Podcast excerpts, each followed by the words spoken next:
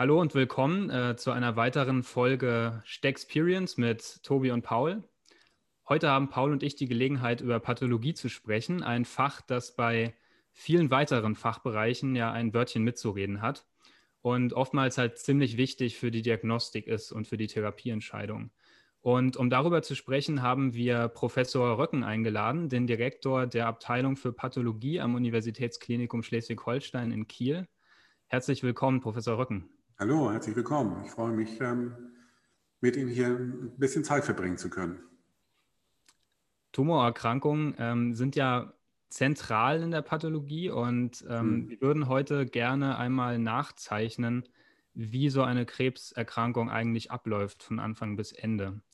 Und beginnen würden wir natürlich mit den Krebs, äh, mit der Entstehung von Krebserkrankungen hin hm. über die Diagnose, Entdeckung, bis hin zu der Nachsorge. Mhm. Ähm, und wir wollen mit Professor Röckens Hilfe einmal die Vogelperspektive einnehmen und mhm. ähm, verstehen, mit Hilfe welcher Systematiken und Prinzipien es uns eben gelingen kann, bei den Tumoren den Überblick zu behalten und zu erkennen, was wirklich wichtig ist. Mhm. Ähm, anschließend schauen wir uns dann gemeinsam ein pathologisches Fallbeispiel an, und zwar in einer Form, wie es auch in einem pathologischen M3 stattfinden könnte. Und Interessant ist das deswegen dann natürlich auch vor allem für die Leute, die sich gerade am Ende des Studiums befinden. Wir sind jetzt ja gerade im, mitten im Februar und in einem Lockdown. Und ähm, deswegen findet diese Folge wieder als Videokonferenz natürlich statt. Dadurch aber ohne Masken. Und ähm, wir hoffen, dass die Qualität sehr gut wird und dass es keine technischen Ausfälle gibt. Ähm, Professor Röcken, wie ist das denn bei Ihnen?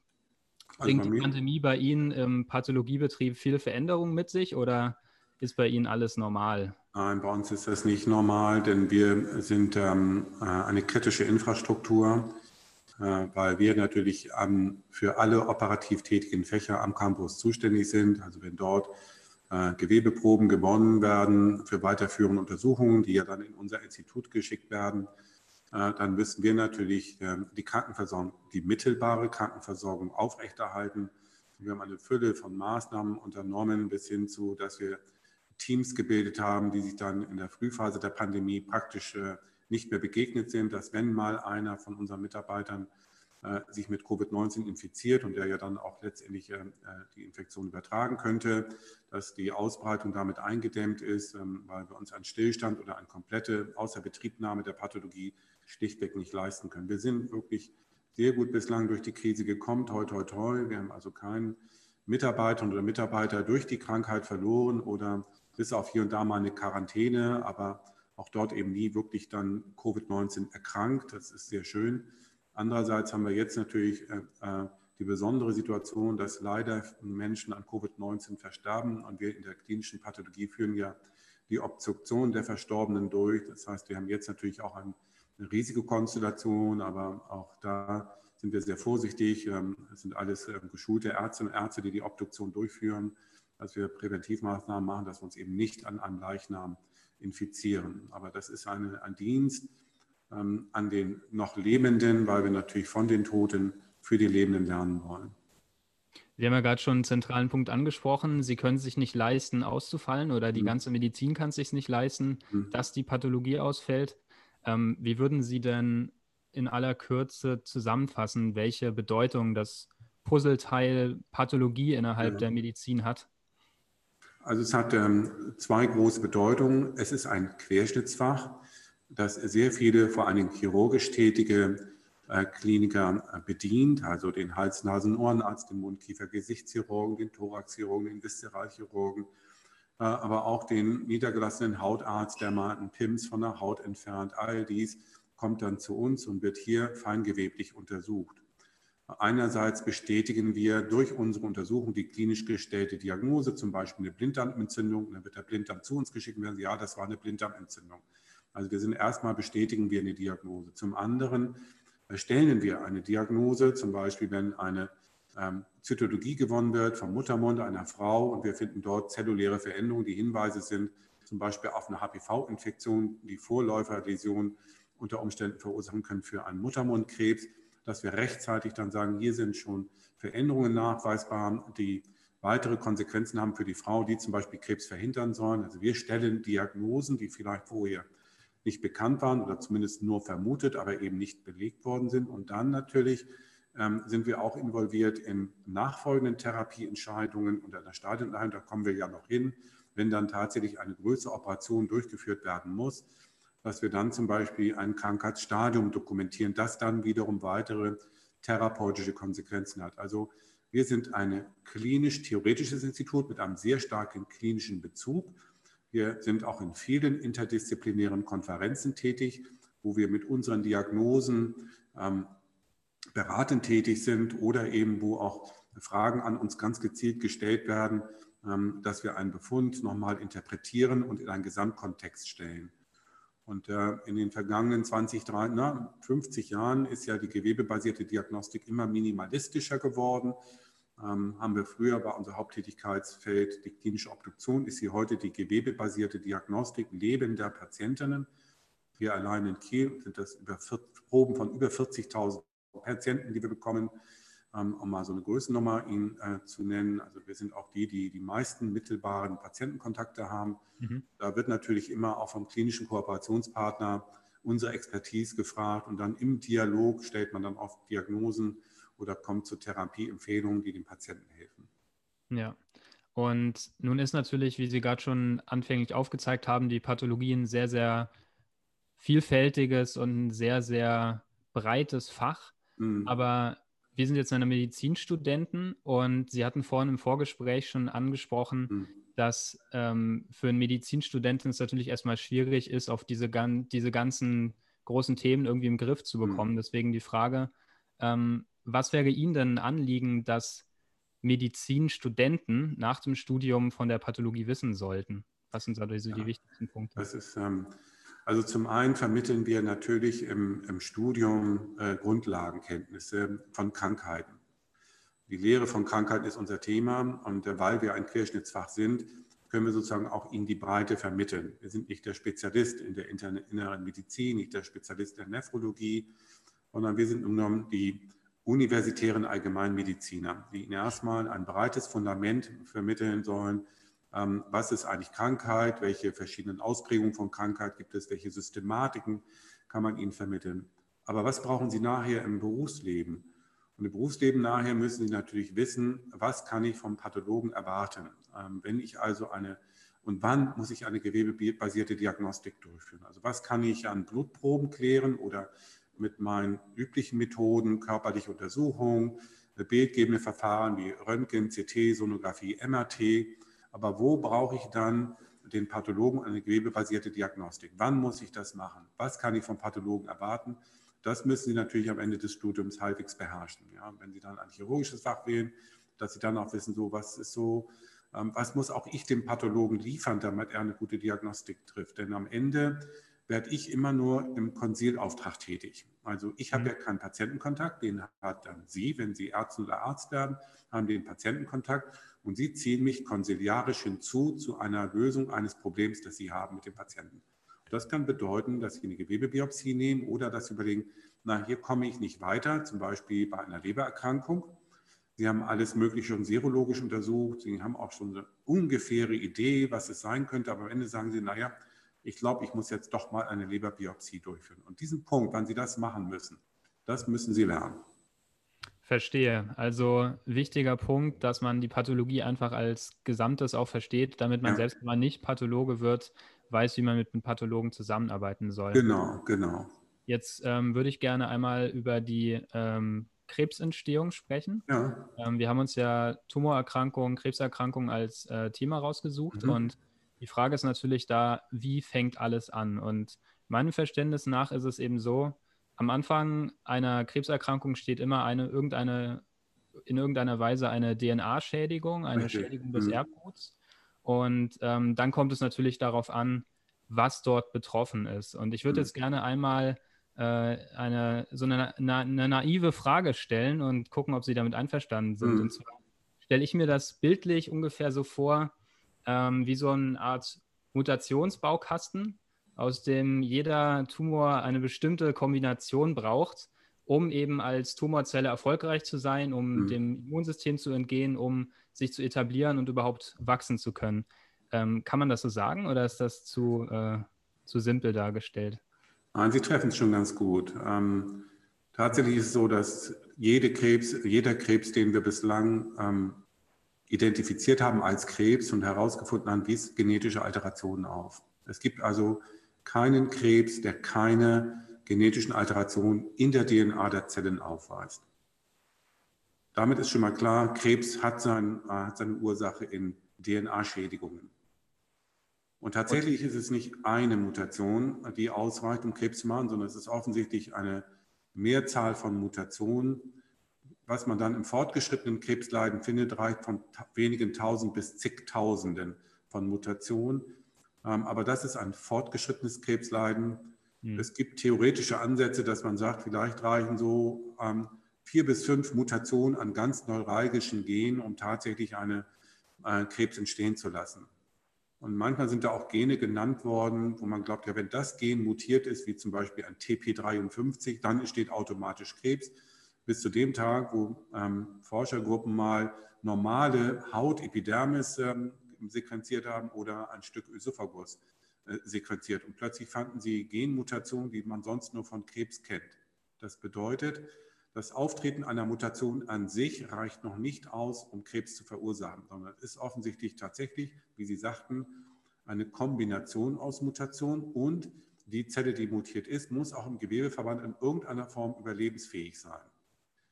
Und gibt es da irgendwie so ein bestimmtes Minimum an bestimmten ähm, Mutationen oder an bestimmten Genen ähm, ja. in der Zelle, die eben nötig sind, damit es überhaupt funktioniert? Also mhm. Gen verschiedener Funktionen, zum Beispiel Tumorsuppressor mhm. äh, oder kann man das nicht so sagen? Gibt, gibt es da so praktisch so eine, so eine Minimalkombination, die nötig ist, oder ist das zu individuell, um das verallgemeinern zu können? Nein, das ist genau, was ich sagte. Also Sie haben da schon recht. Es gibt schon so die Minimalidee, es muss ein Onkogen alteriert sein, dass eine Proliferation, Zellteilung angeschoben wird. Es müssen Tumorsuppressorgene ausgeschaltet werden, wie zum Beispiel TP53 oder das Retinoblastom-Gen. Dann muss äh, das Problem der äh, kritischen Telomerverkürzung gelöst sein. Nicht? Dann kann also TERT alteriert sein. Und so kommt man so auf eine Handvoll vielleicht von vier bis fünf Genen, wo man sagt, mhm. also wenn die alteriert sind, dann habe ich eigentlich ähm, ein Full House, damit Krebs entstehen kann. Interessant ist, ähm, man findet eben nicht ein Karzinom, das nur fünf Mutationen hat. Und ähm, im Gewebeverband, wenn Sie also tatsächlich jetzt die Epithelzelle hier auf der Haut solche Mutationen aufweist, die Zelle muss auch noch immer überleben. Und wir, man nennt sowas genetischen Drift. Also wenn Sie dann sich ähm, im Sommer an die Förde legen und einen veritablen Sonnenbrand äh, sich einfangen, dann haben Sie eigentlich so viel genetische Alteration in der Oberflächenepidermis, dass das eigentlich ausreichen würde, Krebs zu verursachen. Aber das Epithel schilfert ab. Man nennt das genetischen Drift. Das heißt, die gehen einfach verloren, die Zellen, die die Mutation tragen. Und deshalb entsteht kein Krebs. Und so muss man sich das vorstellen, dass durch die vielen Zellteilungen, wir machen so im Laufe unseres Lebens, kopieren wir unsere ähm, Zygote, ja, so 10 hoch 16 Mal mindestens, ja. Also eine, wirklich, das ist also, äh, damit könnten Sie zweimal Lotto gewinnen, ja. Ähm, trotzdem tritt Krebs selten auf. Also wenn man es auf das Einzelindividuum betrachtet, ist Krebs die Ausnahme, nicht die Regel. Ähm, sodass man also offensichtlich neben der äh, sozusagen der Anzahl an Mutationen, die so eine Transformation verursacht, offensichtlich auch noch andere Faktoren braucht, damit das tatsächlich dann auch manifest wird zu einem Tumorleiden. Welche, welche Rolle spielen denn ähm, genetische Einflussfaktoren oder beziehungsweise man kann jetzt zum Beispiel davon, die meisten, die meisten Mutationen sind ja oder die meisten Krebserkrankungen kommen ja durch somatische Mutationen Richtig. zustande, also durch Mutationen, die im Laufe des Lebens mhm. auftreten, aber welche Rolle spielen denn Vorbelastungen, also beispielsweise schon bestehende Mutationen, die vererbt werden? Ja, was Sie da ansprechen, betrifft Tumorsuppressorgene. Die erblichen Tumorleiden sind ja die Leiden, bei denen also ganz offensichtlich mehrere Mitglieder einer Familie entweder die gleiche Tumorart aufweisen, Brustkrebs oder Dickdarmkarzinom, oder eine auffällige Häufung unterschiedlicher Krebsarten, aber in jeder Generation mehrere Mitglieder also was ich, ein Wilms-Tumor, Lungenkarzinom etc. Dahinter verbergen sich tatsächlich ähm, Keimbahnmutationen, die ein Allel betreffen. Ähm, ähm, die haben ja zwei Allele in der Regel, also ein Allel ist betroffen, zum Beispiel beim Lynch-Syndrom, ähm, oder beim Di-Fraumeni-Syndrom. Beim Di-Fraumeni-Syndrom ist es das zum Beispiel P53 ähm, oder es sind DNA-Reparaturproteine. Das ein Allel mutiert. Ähm, das hat erstmal für die normale Entwicklung des, ähm, des Individuums keine Auswirkung. Das ist kein Gen, das also in irgendeiner Form ähm, die, die normale ähm, Entwicklung beeinträchtigt, die Ontogenese. Aber äh, wenn dann im Laufe des Lebens das zweite Allel ausgeschaltet wird, dann begünstigt das das Auftreten von Krebs. Und das sind dann also Krebsleiden, die in der Regel so ab dem 20., 30., manchmal aber auch erst im 50. Lebensjahr dann auftreten, bei denen also das zweite Allel im Laufe des Lebens durch eine genetische Alteration ausgeschaltet wird. Damit wird im Grunde genommen die, der Verlust der äh, Funktionalität des Tumorsuppressorgens manifest und mhm. manifestiert sich dann auch in Form eines Krebsleidens. Okay, und wir haben jetzt also, wenn wir mal auf der Zeitachse gucken, einen Tumor, der es geschafft hat zu überleben und mhm. der es geschafft hat, nicht abgeschilfert zu werden zum Beispiel und der auch in der Lage ist, sich zu ähm, vermehren. Ähm, mhm. Was entscheidet denn nun darüber, ob ein Tumor größer wird, ob er invasiv oder verdrängend mhm. wächst und ob er metastasiert? Sie sehen schon, ich versuche das wieder zu vereinfachen, aber ja. ähm, geht das oder kann das man da sagen? Wunderbar. Also was wir heute mittlerweile, wie wir Krebs heute verstehen, ist im Grunde genommen ganz gut zu erklären mit evolutionsbiologischen Prinzipien. Da spielt Zufall eine Rolle, leider negativer Zufall. Und es ist so, dass also eine transformierte Zelle offensichtlich sich weiter diversifiziert. Die Dynamik, da haben wir eingeschränkte Einblicke. Ähm, wenn wir jetzt also mal einen sporadischen Tumor nehmen, der also nicht durch eine Keimbahnmutation begründet ist, wie zum Beispiel den häufigsten Tumor, geschlechtsunspezifisch in der Bundesrepublik, das Dickdarmkrebs, dann hat er so eine Entwicklungsgeschichte, die dehnt sich über Jahrzehnte aus. Also die wird nicht so in wenigen Jahren passieren. Und die hat auch Vorläuferstufen. Also ich habe zunächst eine völlig gesunde Dickdarmschleimhaut, dann transformiert sich in irgendeiner Weise aufgrund von Mutationen eine gesunde Epithelzelle in eine Krebszelle. Das ist eine genommen eine Transformation zur Krebszelle. Und dann ist es aber so, diese Zelle teilt sich und produziert Nachkommen, die wiederum sich weiter genetisch verändern. Das heißt, die akquirieren weitere Mutationen. Und das liegt daran, dass im Grunde genommen schon, wir hatten ja gerade das Beispiel P53, das war ja dann eine erbliche Form, aber das kommt eben mhm. auch bei den sporadischen Tumoren, diese P53-Mutationen vor. Und das ist ein ganz wichtiger ähm, Wächtergen, das also aufpasst, dass keine genetischen ähm, mutierten Zellen überleben. Ja, die achten also immer darauf, dass wenn die DNA äh, repliziert wird, dass auch ja ähm, nichts mit der DNA schiefgelaufen ist. Und wenn dieses Gen mutiert ist, dann begünstigt es im Grunde genommen weitere genetische Mutationen. Das heißt, Ihr Krebs diversifiziert sich genetisch. Dann haben Sie eigentlich, und da werden auch heute durch Untersuchungen, kann man schon sagen, kann man einen richtigen phylogenetischen Stammbaum von Krebs kreieren, der aussieht wie der Stammbaum des Lebens. Oder wenn man so sieht, wie der Mensch aus dem Affen entsprungen ist, ja, dann gibt es ja so phylogenetische Stammbäume. Und das Gleiche kann man inzwischen für einen Krebs machen. Für wirklich einen Tumor sieht man also so eine genetische Diversifizierung. Und dann ist natürlich klar, dann ist es im Grunde genommen wie auch im, äh, in der Natur. Ich habe Subklone, die sind potent und können metastasieren. Es gibt Subklone, die sind vielleicht nicht imstande zu metastasieren. Es gibt einen Tumor, der aggressiv sein kann und dann ähm, weiter wächst, ähm, sodass wir also tatsächlich in dem Stadium, wo wir den Krebs diagnostizieren, eigentlich schon ein sehr fortgeschrittenes Krankheitsleiden haben mit vielen, vielen Subklonen, die unterschiedliche biologische Fähigkeiten besitzen. Es spielt also durchaus eine große Rolle, welche ähm, welche Mutationen in einem Krebs vorliegen. Und Sie haben ja gerade gesagt, es gibt gar ganz, ganz unterschiedliche, was dann natürlich mhm. bedeutet, ähm, dass ein Krebs auch ganz unterschiedliche Eigenschaften haben kann. Mhm. Ähm, mich, ich frage mich jetzt aber auch, ähm, es haben ja nicht nur die Mutationen großen Einfluss darauf, wie sich ein Krebs entwickelt und mhm. ob er wächst und ob er invasiv wächst, sondern ähm, die Ursprungsgewebe bedeuten ja auch für die Prognose ganz ja. unterschiedliche Dinge. Also welchen Einfluss hat denn die Zelle, von der es ausgeht? Ähm, wie mhm. kommt das damit in die Rechnung? Das ist ein ganz wichtiger Punkt und das ist auch etwas, was wir in der Onkologie und bei der Krebsbehandlung auch immer wieder erleben. Also die Idee, kann ich einen völligen gewebeagnostischen Ansatz fahren? Also ich sequenziere einfach mal so einen Krebs durch und dann verstehe ich alles. Ähm, nein, so ist es leider nicht. Und das, was Sie andeuten, ist ganz richtig.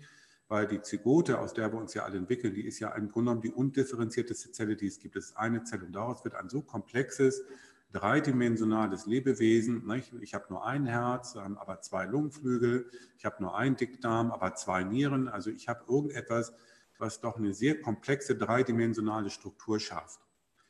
Und ähm, da sind auch sehr unterschiedliche ähm, Funktionalitäten. Man nennt das Arbeitsteilung. Das kommt auch aus der Evolutionsbiologie, dass man wirklich mittlerweile auf die Biologie des Menschen auch auf die Pathologie übertragen kann. Wir haben also eine Arbeitsteilung in unserem Organismus bei, bei gleicher genetischer Voraussetzung. Jede Zelle meines Körpers hat eigentlich den gleichen genetischen Satz, aber hat, die, jede Zelle hat eine völlig unterschiedliche Aufgabe. Und ich sage mal, da gibt es den Maler, den Elektriker, ähm, den Straßenfeger ja, oder den Professor. Also ich habe da bei gleichem genetischen Ausgangsmaterial total unterschiedliche äh, Arbeitsteilungen in meinem Körper. Und worin ist das begründet?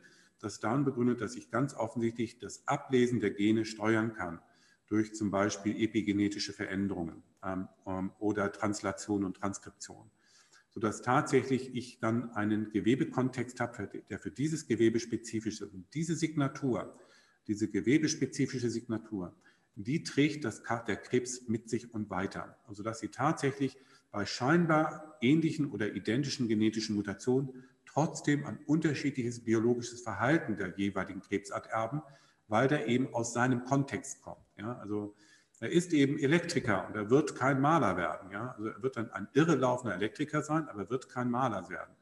Und ähm, das hat therapeutische Konsequenzen, weil die gesamte onkologische Therapie, die wir aufgebaut haben über Jahrzehnte, orientiert sich an dem Ursprungsgewebe.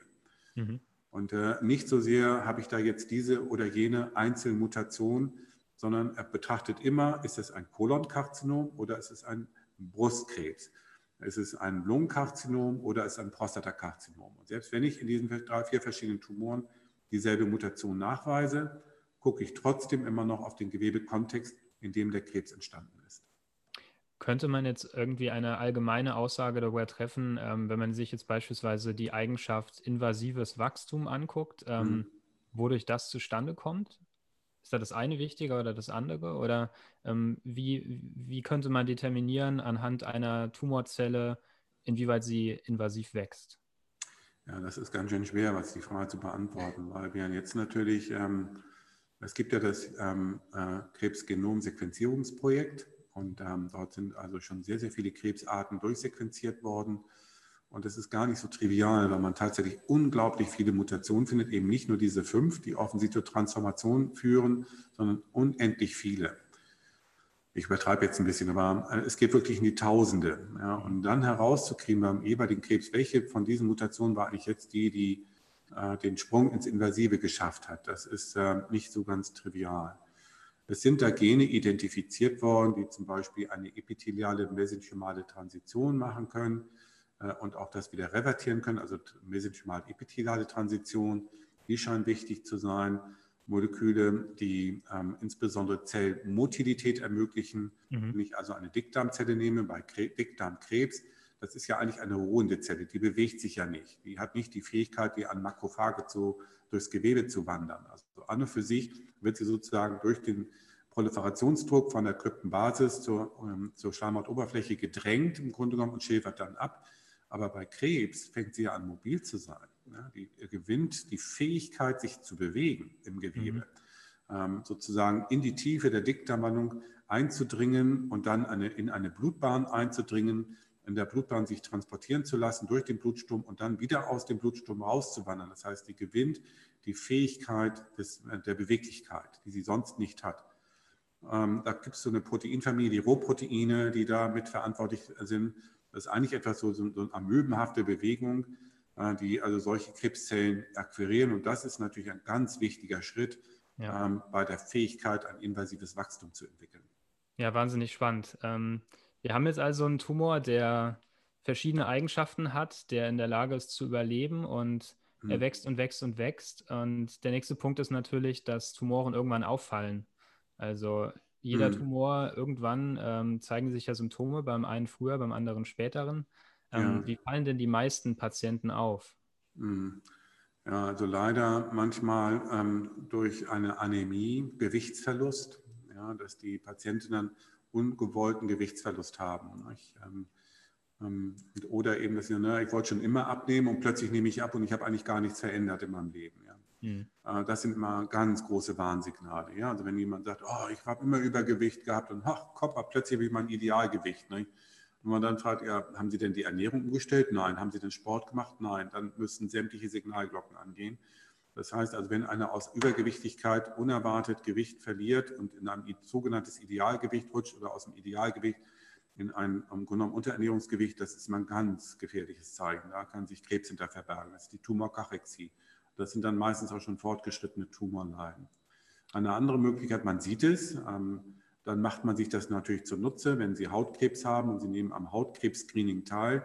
Wenn also ein Leberfleck sich verändert in der Farbe äh, oder wenn er sogar anfängt zu bluten, das ist ganz gefährlich, dann muss man ruckzuck zum Dermatologen, äh, weil das kann tatsächlich ein bösartiger Hautkrebs sein. Ja. Das sind also die sichtbaren Oberflächen, da kann man es also dann finden. Ähm, oder Sie haben die sichtbaren inneren Oberflächen, die können wir dann durch Endoskopie uns zugänglich machen bei Risikokonstellationen. Also wir machen ein Endoskopie-Screening, also Dickdarmkrebs-Screening. Ähm, das ist ja auch ein von den Krankenkassen bezahltes ähm, Vorsorgeprogramm. Oder eben wir machen Zytologie, Abstriche vom Muttermund. Mhm. Bei den Tumoren, wo im Grunde genommen es keine Screening gibt oder wo der Patient letztlich ähm, einfach nicht daran teilnimmt oder nicht daran denkt, da sind es dann wirklich die fortgeschrittenen Stadien, die sich durch Kachexie, Blutungen, Anämie bemerkbar machen. Wenn es etwas ist, was einen Dickdarm verlegt, dann durch einen Ilius, ein großer Dickdarmtumor, der dann die Dickdarmpassage beeinträchtigt, das sind vor allem die distalen Tumoren, dass es dann zu Verstopfungen kommt, dass der Patient mhm. dann über Verstopfungssyndrome kleidet und man dann also eine Endoskopie durchführt, um die Ursache zu finden und dann einen Krebs entdeckt. Ähm, andere Möglichkeiten sind natürlich bei Frauen, dass sie dann einen Tastbefund haben in der Brust mhm. ähm, bei der Selbstuntersuchung, aber dann ist es wirklich, ähm, wo sie selber merken, da ist was, das aber sonst erstmal klinisch nicht auffällig ist. Fortgeschrittenes Tumorleiden dann, wenn, das, ähm, wenn der Brustkrebs die Haut durchbricht und exulzeriert, aber das sind alles fortgeschrittene Tumorstadien, aber leider kommen die immer wieder vor. Klar, also das, ist, das sind dann natürlich irgendwann Punkte. Die Sichtbarkeit ist natürlich genau. ein Punkt und die Allgemeinsymptome, wie Sie gerade gesagt haben, also oder kann man vielleicht einige davon auch unter ähm, B-Symptomatik, hatten Sie auch am Anfang angesprochen, Richtig, zusammenfassen. Ja. Ähm, ein Thema, das vielen Studenten am Anfang ja etwas ähm, kurios erscheint, ähm, sind paraneoplastische Syndrome, mhm. weil das ja zum Teil Reaktionen sind, die irgendwie erstmal relativ unintuitiv sind. Mhm. Ähm, gibt es denn hier Punkte, die man unbedingt wissen sollte oder die vielleicht sogar für die Früherkennung und die Diagnostik von Tumorerkrankungen eine entscheidende Bedeutung haben oder etwas, was oft übersehen wird, was man im Blick haben sollte? Ja, das kann tatsächlich übersehen werden. Solche paraneoplastischen Syndrome sind bei einigen kleinzettigen Lungenkarzinomen typisch. Ähm, dort kann man also ähm, tatsächlich also bis hin zu einem Cushing-Bild äh, haben, nicht, dass sie also ACTH synthetisieren, so kleinste Bronchialkarzinom ist gar nicht so selten, aber auch nicht jetzt so häufig. Ja, da gibt es ein Risiko, dass man das mal im klinischen Kontext übersieht, weil natürlich das und letztlich dann nicht hochspezifische Symptome sind. Klar. Ähm, also Sie können nicht sagen, ach, Cushing, und da muss ich mal an Krebs denken. Nein, Cushing ist viel häufiger iatrogen verursacht durch Hypercortisolismus. Ne? Also irgendwie Immunsuppression fahren, nicht? bei einer rheumatoiden Arthritis oder so, und dass sie dann also ähm, einen iatrogenen Hypercortisolismus produzieren. Ne? Aber das kriegt man ja durch die Anamnese aus. Und dann gibt es natürlich auch mal das Hypophysenadenom, das ein Cushing macht. Ähm, also das ist eigentlich das internistische Workup, das man dann machen muss, um rauszukriegen, was von meinen Symptomen kann ich welcher Krankheit zuordnen. Und, ähm, aber paraneoplastische Syndrome sind bekannt, die Myasthenia gravis beim Thymom zum Beispiel, dass mhm. wenn jemand eine Myasthenia gravis entwickelt, dann ist es obligat, dass man auch auf anderen Tumoren denkt. Das ist einfach zwingend. Ja. Es gibt, und also gibt einige Krankheitsbilder, da sollte man immer einen Tumor ausschließen. Und gibt, so es, da gibt ja. es da irgendeinen Punkt ähm, bei der Diagnostik, ähm, wo Sie sagen würden, das wird am öftesten übersehen oder ähm, das, sind Ärzte, das sind Punkte, die Ärzte nicht genug im Blick haben? Oder? Also das Wichtigste ist immer dran denken. Ja. Also ähm, aber da ich ja nun leider kein Kliniker bin, sondern Pathologe, habe ich natürlich nicht den unmittelbaren Erfahrung, die, die Erfahrung in der klinischen Interaktion. Ähm, Also ja. die Erfahrung wird eher, dass Krebs oft ein Zufallsbefund ist, dass ähm, aus irgendeinem Grund ein Oberbauchschall durchgeführt worden ist. Man sieht dann lauter Raumforderungen in der Leber. Ähm, also die häufigsten Krebsarten versuchen wir im Grunde genommen äh, durch Vorsorgeprogramme, also Mammographie-Screening, Vorsorgekoloskopie, Hautkrebs-Screening. Wenn man daran äh, teilnimmt, dann haben wir eine große Chance, Krebs in einem frühen Stadium zu erkennen und damit sogar zu heilen. Alle anderen sind im Grunde genommen Zufallsbefunde. Ja, und das ist ja das, was die Patienten dann auch manchmal sagen, wieso, ich war doch erst vor zwei Wochen beim Allgemeinarzt und der hat nichts gefunden, ich wäre kerngesund. Nicht? Und das ist natürlich, äh, man kann nun nicht jeden Patienten durchs MRT schicken von Kopf bis Fuß. Klar. Und ähm, das ist natürlich klar, man kann nicht alle, äh, man kann nicht alle präventiven Sachen machen, aber wir sind jetzt, wir gehen jetzt mal davon aus, dass wir den ähm, Krebs jetzt entdeckt haben, ja. dass jetzt irgendein, in irgendeiner Form die Symptome aufgetreten sind mhm. und der Arzt einen Verdacht hat, vielleicht eine Probe genommen hat. Und deswegen würde ich gerne zum nächsten Thema der Paradedisziplin der Pathologie praktisch mhm. übernehmen, der Klassifikation der Krebserkrankungen und ähm, vielleicht erstmal das Staging. Ähm, TNM ist ja mhm. ein Begriff, der vielen was sagt. Das ist die bekannteste Klassifikation praktisch. Ähm, und ich würde gerne ein bisschen besser verstehen, was so die darunterliegenden Prinzipien sind. Weil ja. beispielsweise T4 ähm, bedeutet ja, dass eine umliegende, dass umliegende Organe mhm. infiltriert sind oder dass eben eine Metastasierung vorliegt. Kann man das für die anderen Ts auch so sagen? Oder mhm. Ähm, was steckt eigentlich dahinter? Ja, das ist eine spannende Frage. Nicht? Wie klassifiziert man Krankheiten? Nicht? Und ähm, man musste, warum macht man es überhaupt? Ähm, letztendlich muss ich an irgendeiner Stelle als behandelnder Arzt entscheiden, was ich mit meinem Patienten tue. Und ähm, mit der Entwicklung der Therapiemöglichkeiten hin von Chirurgie ähm, über ähm, Strahlentherapie und ähm, systemischer onkologischer Therapie muss ich ja irgendwann immer Weggabelungen ähm, haben, an denen ich sage, ich gehe jetzt links rum oder ich gehe jetzt rechts rum. Und ähm, ich muss also auch diese Weggabelungen definieren. Also wann macht es Sinn, eine solche Entscheidung zu treffen? Das ist das eine. Das andere ist, man hat festgestellt, dass also es nicht ausreicht, die Diagnose Krebs zu stellen, also ich sage jetzt mal Kolonkarzinom, sondern in Abhängigkeit vom Tumorstadium, also wie fortgeschritten, damit natürlich auch die Prognose des Patienten sich unterscheidet. Also nicht jeder Krebspatient hat die gleiche Prognose. Es gibt einige, die haben eine exzellente Prognose. Wenn ich die operiere, sind die geheilt und das war's. Die haben also keinerlei ähm, Einschränkung der Lebenserwartung durch das Krebsleiden. Und dagegen gibt es dann Fälle, die haben zum Zeitpunkt der Diagnose haben die eine Lebenserwartung von Wochen bis Monaten. Mhm. Und um dieses sozusagen in ein klinisch pathologisch sinnvolles Handwerkszeug zu übertragen, braucht man Klassifikationsschäden, die mir ein Stadium äh, abbilden, ein Krankheitsstadium. Und da ist die TNM-Klassifikation entwickelt worden. Die hat also Krebseigenschaften erkannt und dokumentiert in einem alphanumerischen Code. Ich nehme zum einen das lokale Tumorwachstum. Wie groß ist mein Tumor an deinem Ursprungsort? Das ist die T-Kategorie. Mhm. Und dann muss man natürlich wissen, was habe ich denn eigentlich für äh, Situationen an meinem Ursprungsort? Habe ich äh, etwas wie eine Leber, ähm, das eigentlich innerhalb der Leber wenige anatomische Grenzen hat? Da kann etwas 30 Zentimeter groß werden und hat an keiner Stelle die Organgrenzen überschritten. Oder indem ich den Dickdarm, der verschiedene Schichtungen hat, wie so Erdschichten, ja, und von der Mucosa, Muscularis Mucosa, Submucosa, Muscularis Propria, Subserosa, da habe ich also richtig so eine Art Lamellenstruktur. Und da kann ich natürlich invasives Wachstum definieren über wie tief, welche Schicht wird vom Tumor erreicht. Also geht er in die Submucosa, erreicht er die Muscularis Propria, geht er in die Subserosa oder perforiert er sogar das Peritoneum. Und so hat man also für jede ähm, anatomische Lokalisation angepasst, erstmal definiert, ähm, die, ähm, die lokale Tumorausdehnung. Und dann hat man gesagt, also T ist also lokal und dann in Buchstaben 1 bis 4. Es gibt also äh, äh, nicht Zahlen, nicht Buchstaben, in Zahlen 1 bis 4. Und es gibt nicht mehr als 4. Es gibt kein T5, es gibt kein T6. Da hat man immer festgestellt, irgendwie reichen die vier Zahlen nicht. Also da gibt es doch nochmal subtile Unterschiede. Und da hat man gesagt, okay, dann führen wir ein 1a ein, ein 1b, ein 1c, ein 2a, ein 2b und so weiter. Aber auch nicht für alle Entitäten. Also nur da, wo man merkte, ich muss das nochmal irgendwie sub, äh, unterteilen. Dann hat man festgestellt, dann gibt es ja auch noch die Lymphknotenmetastasen, das ist die N-Kategorie und gleiches Spiel. Nicht? Da hat man auch mal festgestellt, na, also es gibt eigentlich nur N1, N2, dann gab es nochmal ein N3 bei der einen oder anderen Tumorentität, dann hat man bei der einen oder anderen Tumorentität nochmal ein 2a und 2b eingeführt. Immer basierend auf neuen Forschungserkenntnissen, dass man feststellt, oh, ich muss auch nochmal die Anzahl der Lymphknoten. Ist es nur einer von 16 oder sind 16 von 16?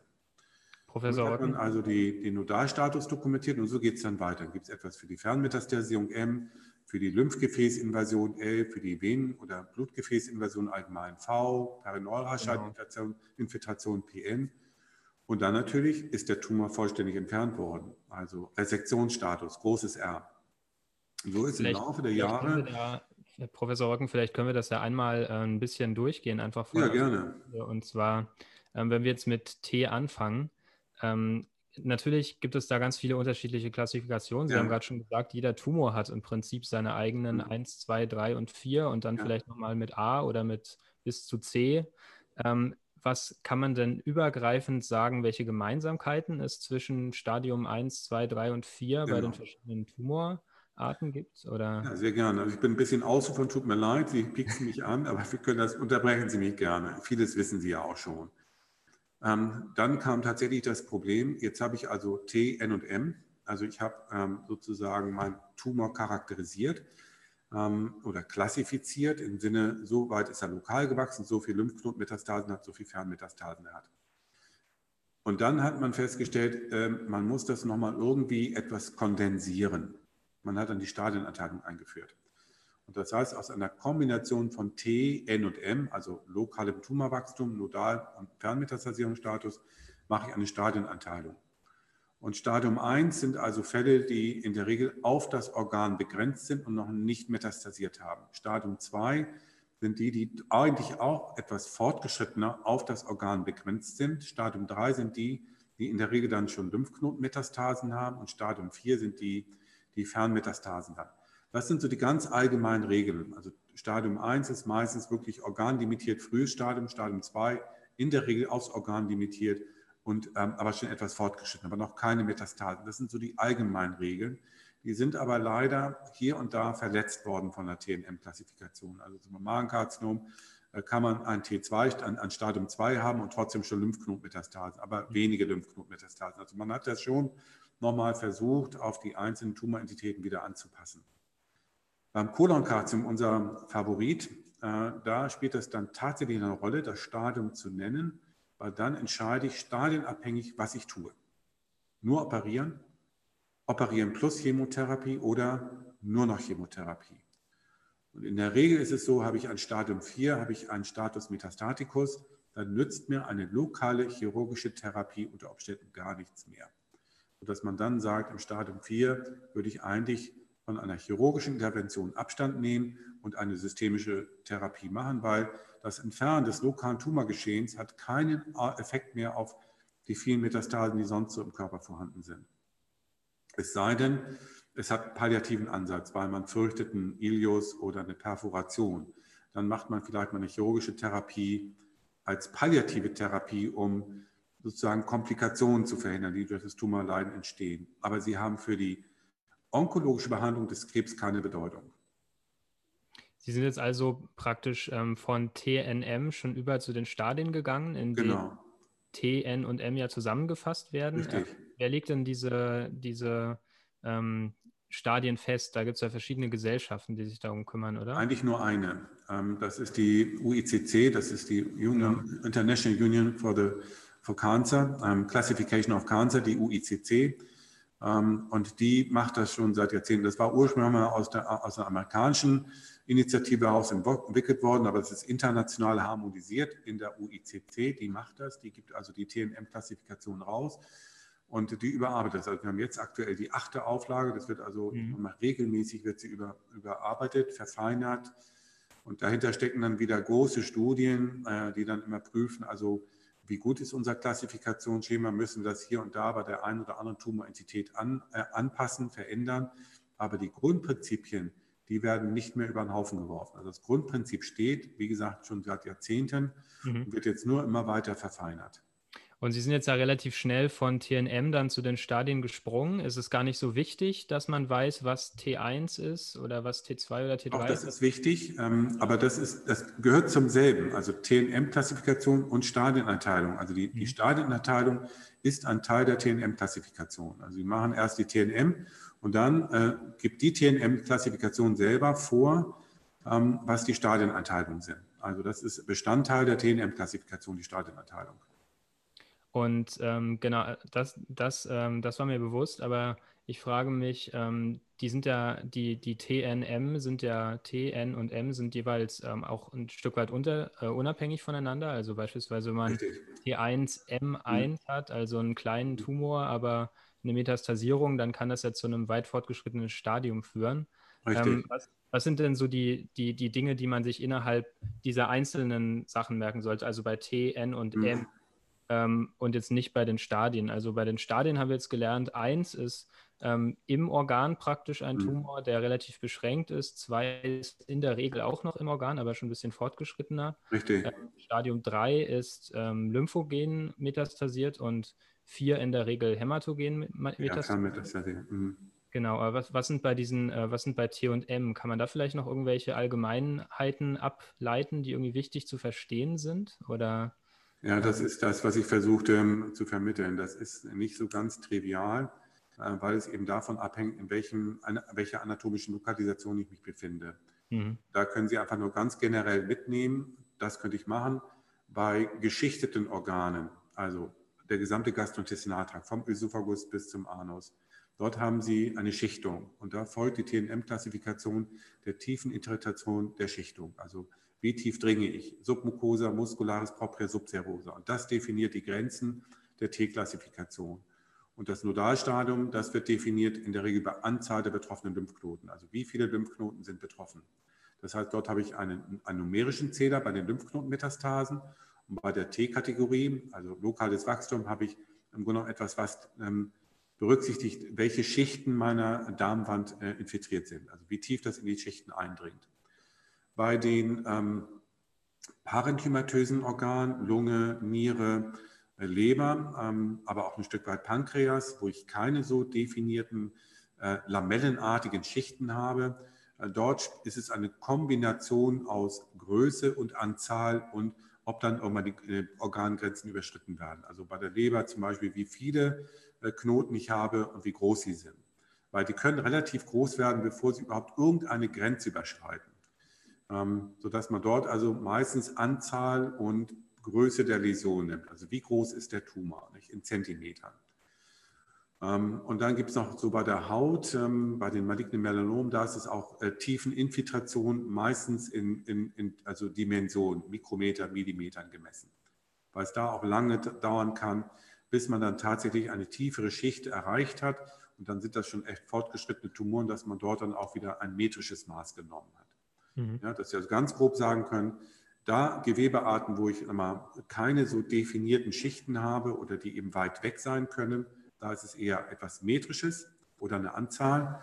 Und da, wo ich eben Schichten habe, wie zum Beispiel im Gastrointestinaltern, dann ist sie, wie tief in die Schichten eingedrungen ist. Also sind das zum Teil auch Erfahrungswerte, die dann eben daraus abgeleitet wurden, in welcher Art und also welche ähm, prognostische Bedeutung das hat? Richtig. Also, genau. Genau, also im Gastrointestinaltrakt ist es natürlich die, die Zugänglichkeit zu Gefäßen. Ähm, also zum Beispiel unterscheidet sich Magen vom Dickdarm ähm, dadurch, dass man im Magen schon einen invasiven Tumor haben kann, wenn er nur in der Mucosa ist, weil dort sind äh, Lymphgefäße, die eröffnet werden können vom Tumor. Während im Dickdarm, das gilt eigentlich nur, wenn er die Submucosa infiltriert hat, nicht? weil dort dann die Gefäße sind. Also ja, anatomische Strukturen äh, geben das so ein bisschen vor. Und dann sind es Beobachtungen, dass man feststellt, hoppla, der ist zwar nur in der Mucosa, aber hat schon Metastasen gesetzt dann muss ich sagen, das ist ein invasiver Tumor. Mhm. Und ähm, wir haben jetzt ja TN und M und N und M sind ja jeweils beides Formen der Metastasierung, also Richtig. also lymphogene Metastasierung und hämatogene Metastasierung. Mhm. Kann man denn grundsätzlich sagen, dass hämatogene Metastasierung gefährlicher ist als lymphogene Metastasierung oder wie würden Sie das einordnen? Also mhm. welche Bedeutung hat das? Ja, also da ist tatsächlich so eine, so eine kleine Tücke im, im Detail. Ähm, in der Regel haben Sie recht, dass M hämatogene Fernmetastasen bedeutet. Ähm, aber bei einigen Tumorentitäten gelten Lymphknotenmetastase, die extraregional liegen, als Fernmetastasen. Ja? Also die werden dann unter M kategorisiert, klassifiziert, weil sie eben nicht mehr ein, im Grunde genommen die, die regionalen anatomischen Grenzen des Organs äh, überschritten haben. Und grundsätzlich haben Sie aber recht, ähm, dass wenn ein Tumor es schafft, in die Blutbahn und dann also in die Leber zu metastasieren oder in die Lunge mit Ursprungsort Dickdarm, dann ist das immer ein sehr schlechtes Zeichen, weil dann heißt es, der Tumor ist systemisch. Also der Onkologe sagt immer, ich habe es mit einer systemischen Erkrankung zu tun.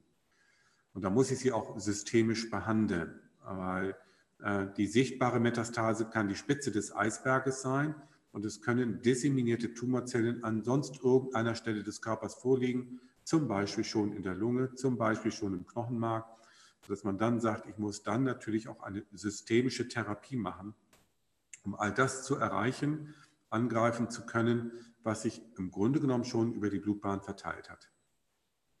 Das ist jetzt vielleicht ein bisschen ähm, spitz, finde ich, aber ich würde ähm, gerne trotzdem nochmal nachhaken. Ja. Und zwar ähm, hatten wir ja kurz schon gesagt, dass die Prognose ähm, Ausgangspunkt für die Aufstellung der TMN-Klassifikation ist. Natürlich ähm, ist es aber auch wichtig, dass man dann irgendwie eine Therapieentscheidung mhm. ableitet. Ist es also nicht so, dass die, nur die Prognose eine Rolle spielt oder äh, weil das ist dann ja, eigentlich ist so eine Klassifikation dann ja eine Form von einem Kompromiss, weil man muss ja im Prinzip verschiedene Arten von Entscheidungen und verschiedene Dinge dann aus dieser Zahl ableiten. Ähm, also ist es so, dass die Prognose da im Vordergrund steht oder kann man das nicht so sagen? Doch, die Prognose, ähm, ich würde mal mit einem Jein antworten, auch wieder. Es ist eben, weil wir haben über 1000 verschiedene Tumorarten bei Menschen und ähm, die, die sich biologisch auch sehr unterschiedlich verhalten und bei denen wir auch unterschiedlich erfolgreich waren mit der Etablierung von Therapien. Und es gibt Tumorarten, die haben, wenn sie unbehandelt sind, eine grottenschlechte Prognose, aber wir haben die Therapie so weit nach vorne getrieben, dass wenn man sie behandelt, sie eine extrem gute Prognose haben. Das heißt, Sie müssen es immer entitätsspezifisch betrachten. Manchmal haben wir Patienten mit Lymphom, wo man sagt, Gott sei Dank diagnostizieren wir ein Lymphom, denn so wie sich das Lymphom ausgebreitet hat, können wir es eigentlich mit unseren etablierten Chemotherapieschemen sehr gut in den Griff kriegen. Wenn das die gleiche Ausbreitung eines wäre bei einem Karzinom, dann wäre die Prognose kann zum Zeitpunkt der Diagnose identisch sein, aber weil die Therapie nicht so erfolgreich ist bei dem Karzinom, mhm. kann der Patient mit dem Karzinom eine wesentlich schlechtere therapieassoziierte Prognose haben. Während der mit dem Lymphom eventuell sehr gut zu behandeln ist und eine gute Prognose hat. Also will heißen, zum Zeitpunkt der Diagnose können zwei Tumorentitäten die gleiche Prognose haben, aber weil die Therapie bei der einen Tumorentität so gut entwickelt ist, kann da im Grunde genommen sich die natürliche Biologie des Tumors aufgehoben werden äh, und Therapie assoziiert eine sehr gute Prognose aufweisen. Was sind denn die Grenzen der TNM-Klassifikation? Gibt es da vielleicht irgendwelche Lücken oder irgendwelche Punkte, denen die TNM-Klassifikation nicht gerecht wird, die man auf dem Schirm haben muss? Oder? Ja, also da, das ist tatsächlich so. TNM ist nicht alles. Ähm, selbst also wenn ich dasselbe äh, zwei Tumoren nehme, die also zum Zeitpunkt der Diagnose exakt dasselbe Stadium aufweisen, das exakt dieselbe TNM-Klassifikation, also T, N und M sind also exakt die gleichen Zahlen und Werte äh, können die trotzdem völlig unterschiedliche Prognosen haben. Ich will mal ein Beispiel nennen. Äh, Kolonkarzinome mit einer BRAF-Mutation haben eine schlechtere Prognose als Tumoren ohne diese Mutation im gleichen Stadium. Mhm. Also es gibt tatsächlich äh, genetische Alterationen in einer Tumorentität im gleichen Stadium, die aber zwei völlig verschiedene Prognosen definieren. Okay, dann vielen Dank für den umfangenden Bericht zu den, zum Staging. Ich würde jetzt gerne noch äh, ein paar kurze Minuten auf das Thema Grading ja, eingehen. Darf ich was trinken eben? Natürlich.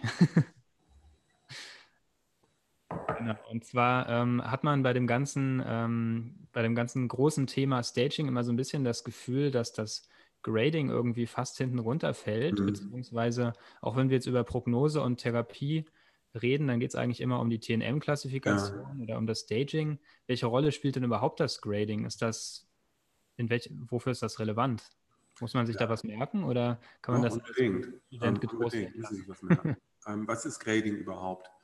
Wir hatten das vorhin einmal angesprochen, dass also im Grunde genommen habe ich eine Arbeitsteilung in meinem Organismus. Ja? Ich habe eine Nierenzelle, die macht äh, Urin. Ich habe eine Herzzelle, die ähm, pumpt Blut durch den Kreislauf. Also ich habe eigentlich zwei Zellen mit gleichem genetischen Grundbausatz, aber die völlig unterschiedliche Funktionen haben. Wir nennen das Differenzierung, Arbeitsteilung. Ähm, das heißt also, eine Plattenepithelzelle ist eine ausdifferenzierte Zelle, die meine ähm, Haut schützt, thermisch und chemisch, vor thermischen und chemischen Einflüssen. Die ist dafür spezialisiert, hat extrem enge Zellkontakte, da kommt nichts durch, also ähm, die, die, schützt mich äh, vor allen äußeren Einflüssen, einschließlich Sonnenstrahlung. Dafür ist sie spezialisiert. Das nennt man differenziert. Ähm, und Krebs ähm, entsteht dann in einem Plattenepithel aber er verliert ein Stück die Fähigkeit der Differenzierung. Wir nennen das äh, sukzessive eine Enddifferenzierung. Das ist ein Kontinuum ähm, bis hin zu einer Zelle, die jegliche ähm, äh, Differenzierung verloren hat, der man nur noch ganz mühselig anerkennt, ansieht, dass sie tatsächlich ein Plattenepithel ist. Das nennt man eine Differenzierung. Und dieser Verlust der Differenzierung geht oft einher mit einem zunehmend aggressiveren biologischen Verhalten. Und das nennen wir Grading. Das heißt also, Grad 1 ist ein Tumor, der praktisch noch fast identisch ist mit seinem Ursprungsgewebe mhm. und der dann auch oft nicht so aggressiv sich verhält. Ähm, während ein G3-Tumor, der zeigt einen zunehmenden Verlust der Differenzierung hin zu einem Plattenepithel, der sagt, ach, ist mir doch egal, äh, ich will einfach mich nur noch teilen, weil Differenzierung und Zellteilung sind sozusagen ein bisschen reziprok. Also eine Zelle, die sich viel teilt, häufig teilt, will ich mal sagen, also häufig teilt, die hat nicht mehr genug Zeit, sich auszudifferenzieren. Oder umgekehrt, sie verzichtet auf die Ausdifferenzierung zugunsten eines schnellen Wachstums, einer schnellen Zellteilung. Sodass also hochdifferenzierte Tumoren meistens eine äh, etwas benigner sich verhalten und gering differenzierte Tumoren einen wesentlich aggressiveren Phänotyp aufweisen und viel häufiger teilen. Und da finden wir auch bei vielen Tumorentitäten also Korrelationen zwischen Differenzierungsgrad und Zellteilungsrate. Die zählen wir zum Beispiel bei Brustkrebs, zählen wir die Zellteilungsrate. In jede, bei jeder Diagnose eines Brustkrebs zählen wir, wie viele Mitosen finden wir dem Tumor. Und das übertragen wir in ein Grading-System. Und dann finden Sie tatsächlich ein hochdifferenziertes, mittelreich differenziertes oder gering differenziertes invasives Mammakarzinom. Und die haben auch unterschiedliche Prognosen. Und das hat dann auch unterschiedliche Therapien unter Umständen zur Konsequenz.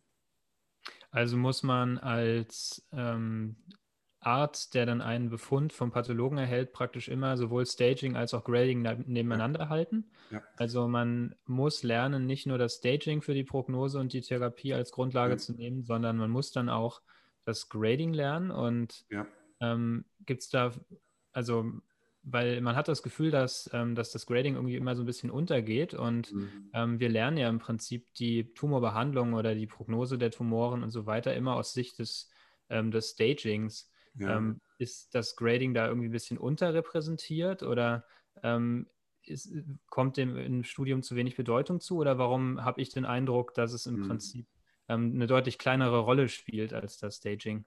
Mhm.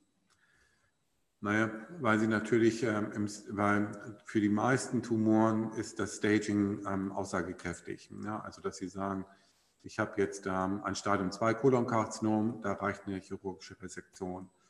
Aber ähm, zunehmendem Maße, insbesondere natürlich bei denen, die sich dann auf diese Tumorentität, auf die Behandlung dieser Patienten spezialisieren, für die ist das Grading wichtig. Die nehmen das auf. Also wenn ich dann eine High-Grade-Läsion habe im Dickdarm, ein High-Grade-Adenokarzinom, dass man dann überlegt, oh, der hat ein erhöhtes Risiko. Auch das Staging äh, gibt mir so, eine, so einen Grenzfall. Dann wird tatsächlich aus dem Grading auch unter Umständen eine therapeutische Konsequenz mhm. abgeleitet.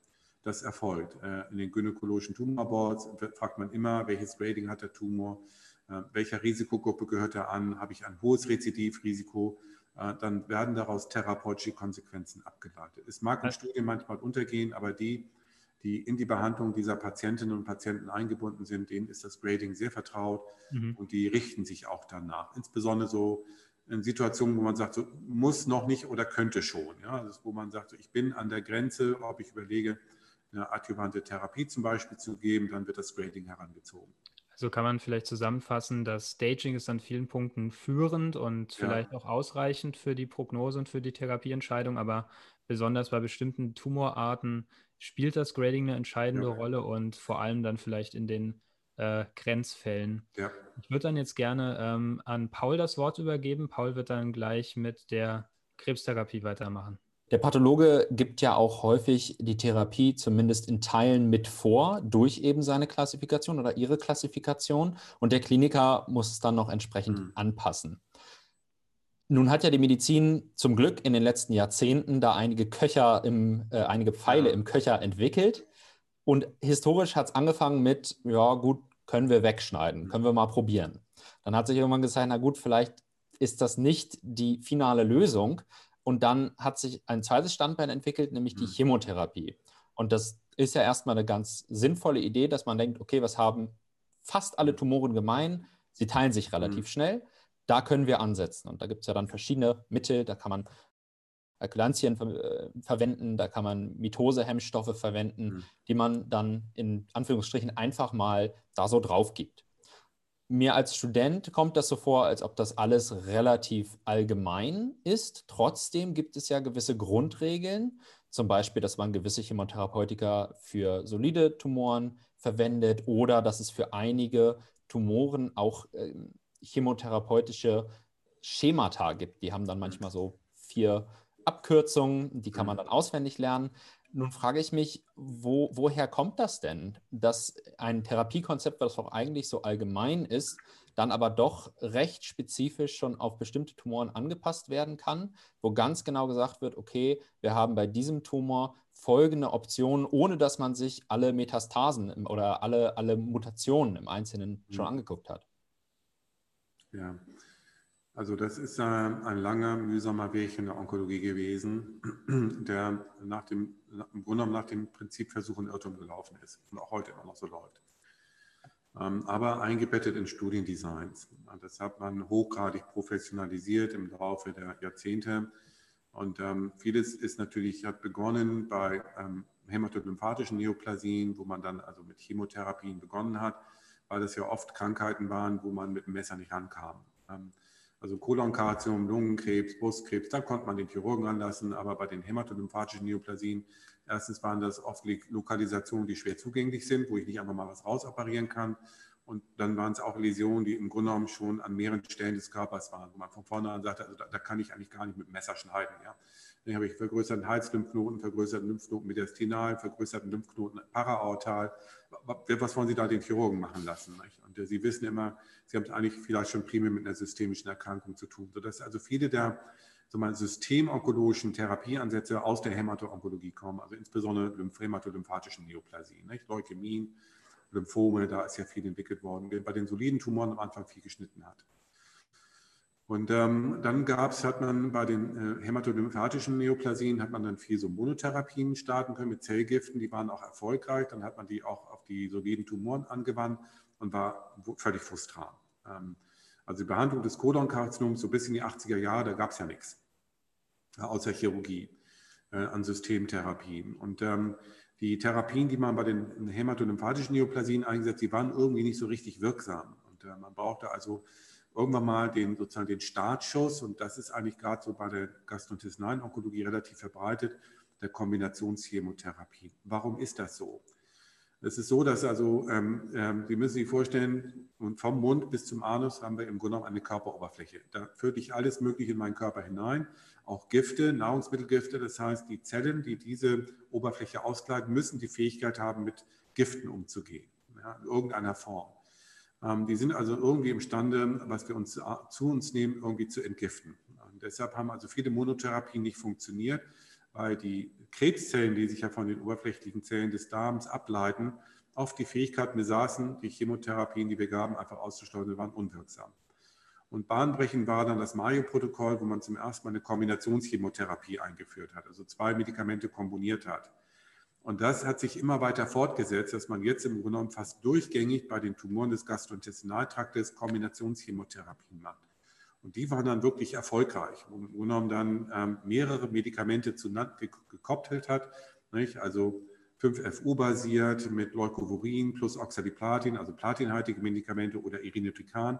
Und dass man dann anfängt, Kombinationscocktails bis hin zu Volfirinox, also 5FO, Oxaliplatin, Irinotecan. Das sind hochtoxische Kombinationen, ähm, aber in den Händen des geübten Onkologen kann man damit ganz gut operieren. Und da hat man natürlich dann auch wirklich bei den äh, Tumoren, die ähm, dann nicht mehr nur mit dem Messer behandelbar waren, weil sie metastasierten, ähm, also äh, systemisch, wo man dann erstmals Erfolge hatte. Äh, und das ist tatsächlich Versuch und Irrtum. Das muss man so sagen. Also dann ist das probiert worden und es hat nicht funktioniert. Nicht? Also die Zellgifte, die, also Medikamente, die bei der CLL funktioniert haben, haben beim Kolonkarzinom nicht funktioniert.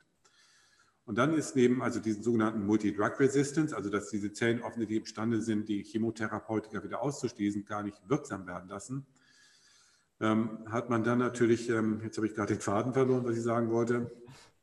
Ähm, ich bin jetzt gerade, habe den Faden verloren, tut mir leid. Ähm, ähm, das ist kein Problem.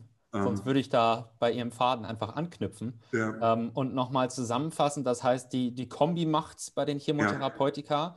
Und bei manchen weiß man aber gar nicht noch so richtig, wieso eigentlich ganz genau. Man hat einfach mal versucht und es hat in klinischen Studien geklappt. Ja. Ähm, Gibt es denn mittlerweile auch ähm, pathologisch oder molekularbiologisch Ansätze oder Verständnisgrundlagen davon, ja. wieso gewisse Stoffe in Kombination wirken? Aber ich nehme mhm. mal an, andere, auch wenn man sie in Kombination gibt, nicht wirken?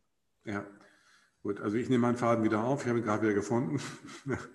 Ähm, also die Kombinationschemotherapien sind dann ähm, etabliert worden, waren auch erfolgreich. Ja.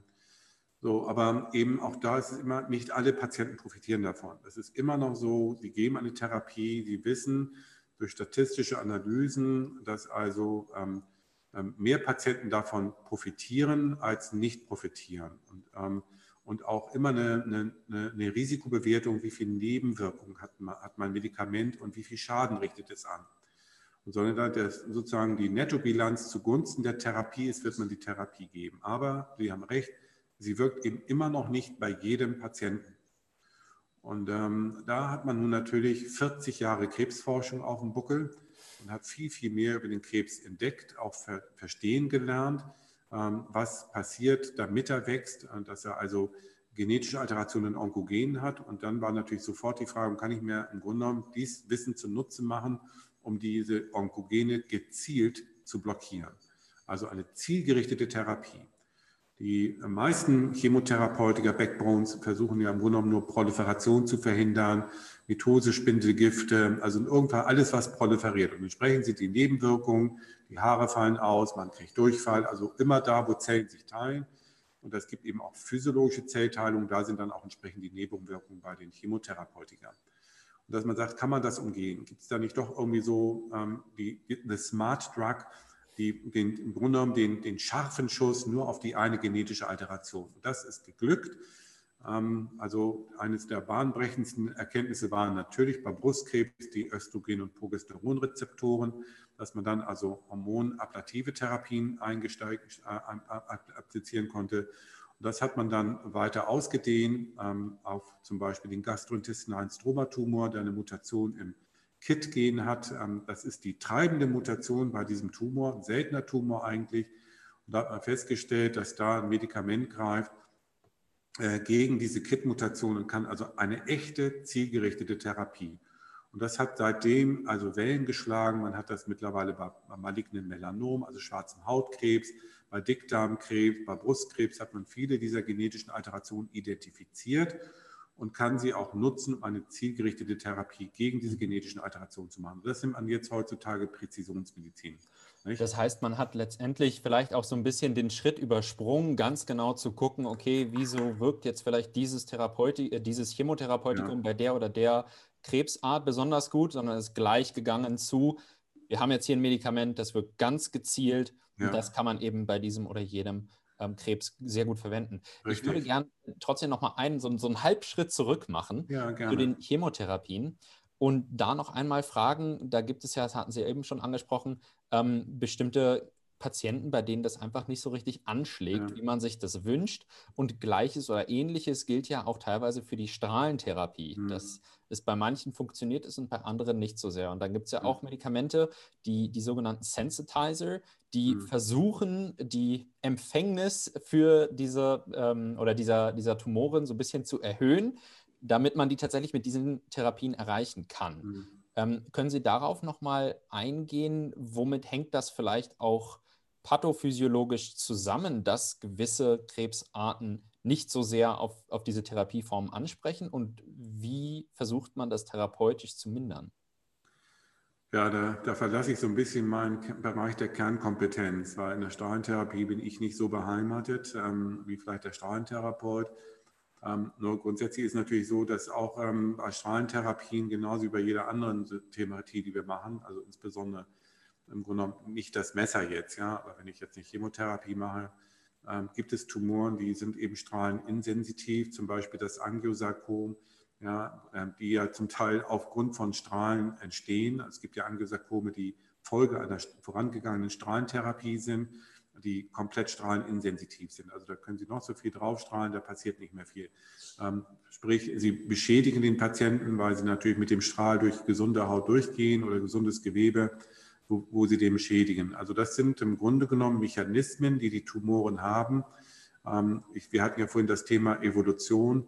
Die sind also im Grunde genommen, haben die Fähigkeit erworben oder haben sie primär, äh, dass sie auf Strahlen nicht reagieren. Äh, und dann versucht man natürlich auch wieder durch Versuch und Irrtum, ähm, durch Sensitizer die Empfänglichkeit zu erhöhen. Aber auch dort reagiert nicht jeder Tumor auf diese Sensitizer, weil ich habe einfach eine hohe genetische Vielfalt und manchmal hängt es auch von den Durchblutungen ab, weil Strahlentherapien äh, machen auch die, an den Blutgefäßen etwas. Und wenn ein Tumor schlecht durchblutet ist, dann kann es sein, dass dann auch eine Strahlentherapie nicht so gut greift.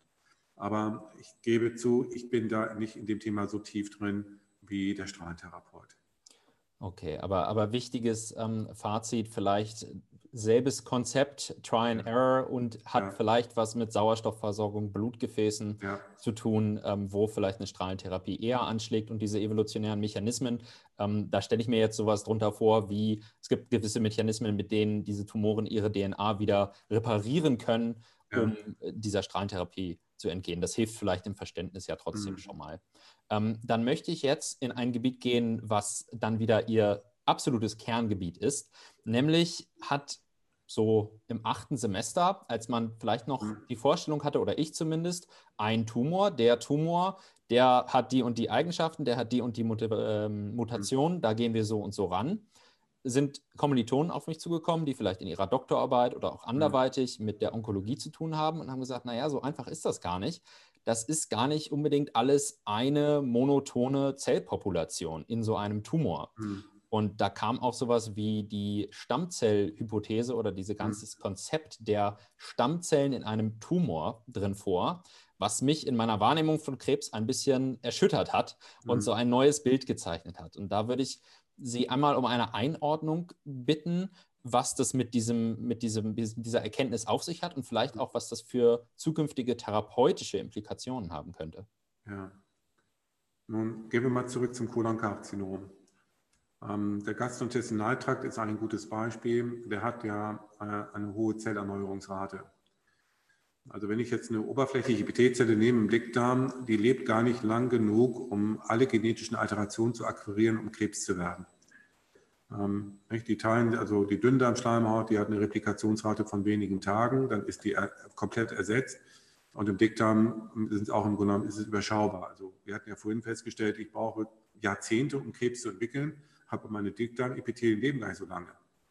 Die Frage, die dann aufkam, wo entsteht dann überhaupt Krebs? Also wenn im Grunde genommen ich permanent Genetic Drift habe, also permanent schäfert sich also meine obere Epithellage ab, also ich verbrenne mir die Haut äh, im Sonnenbrand und äh, ja, ich brauche nur zwei Wochen warten, dann ist alles wieder heil. Also ähm, und die Zellen, die verbrennen sich, schäfern ja ab, die pelle ich ja runter, die sind ja weg.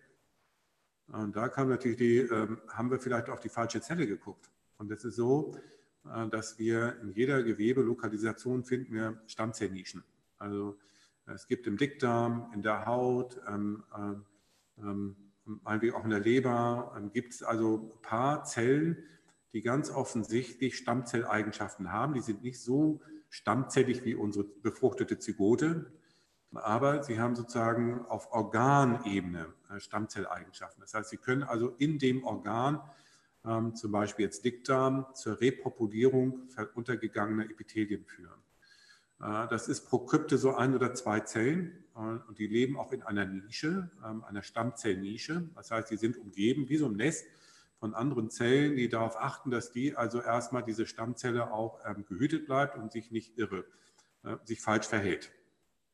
Und die ist es wahrscheinlich, die tatsächlich alle genetischen Alterationen erwirbt, um dann Krebs zu machen. Und ähm, man hat, nimmt, stellt sich das heute so vor, man hat das auch experimentell sehr schön belegt durch elegante Experimente, aber das, die Zeit ist jetzt zu knapp, um das zu sagen. Mausexperimente, man konnte tatsächlich nachweisen, dass es also eine Art Stammzellkonzept ähm, äh, gibt beim Krebsentstehung, dass also eine Stammzelle alle genetischen Alterationen gewinnt, um Krebs zu machen. Die lebt auch lang genug, um diese genetischen Alterationen zu akquirieren.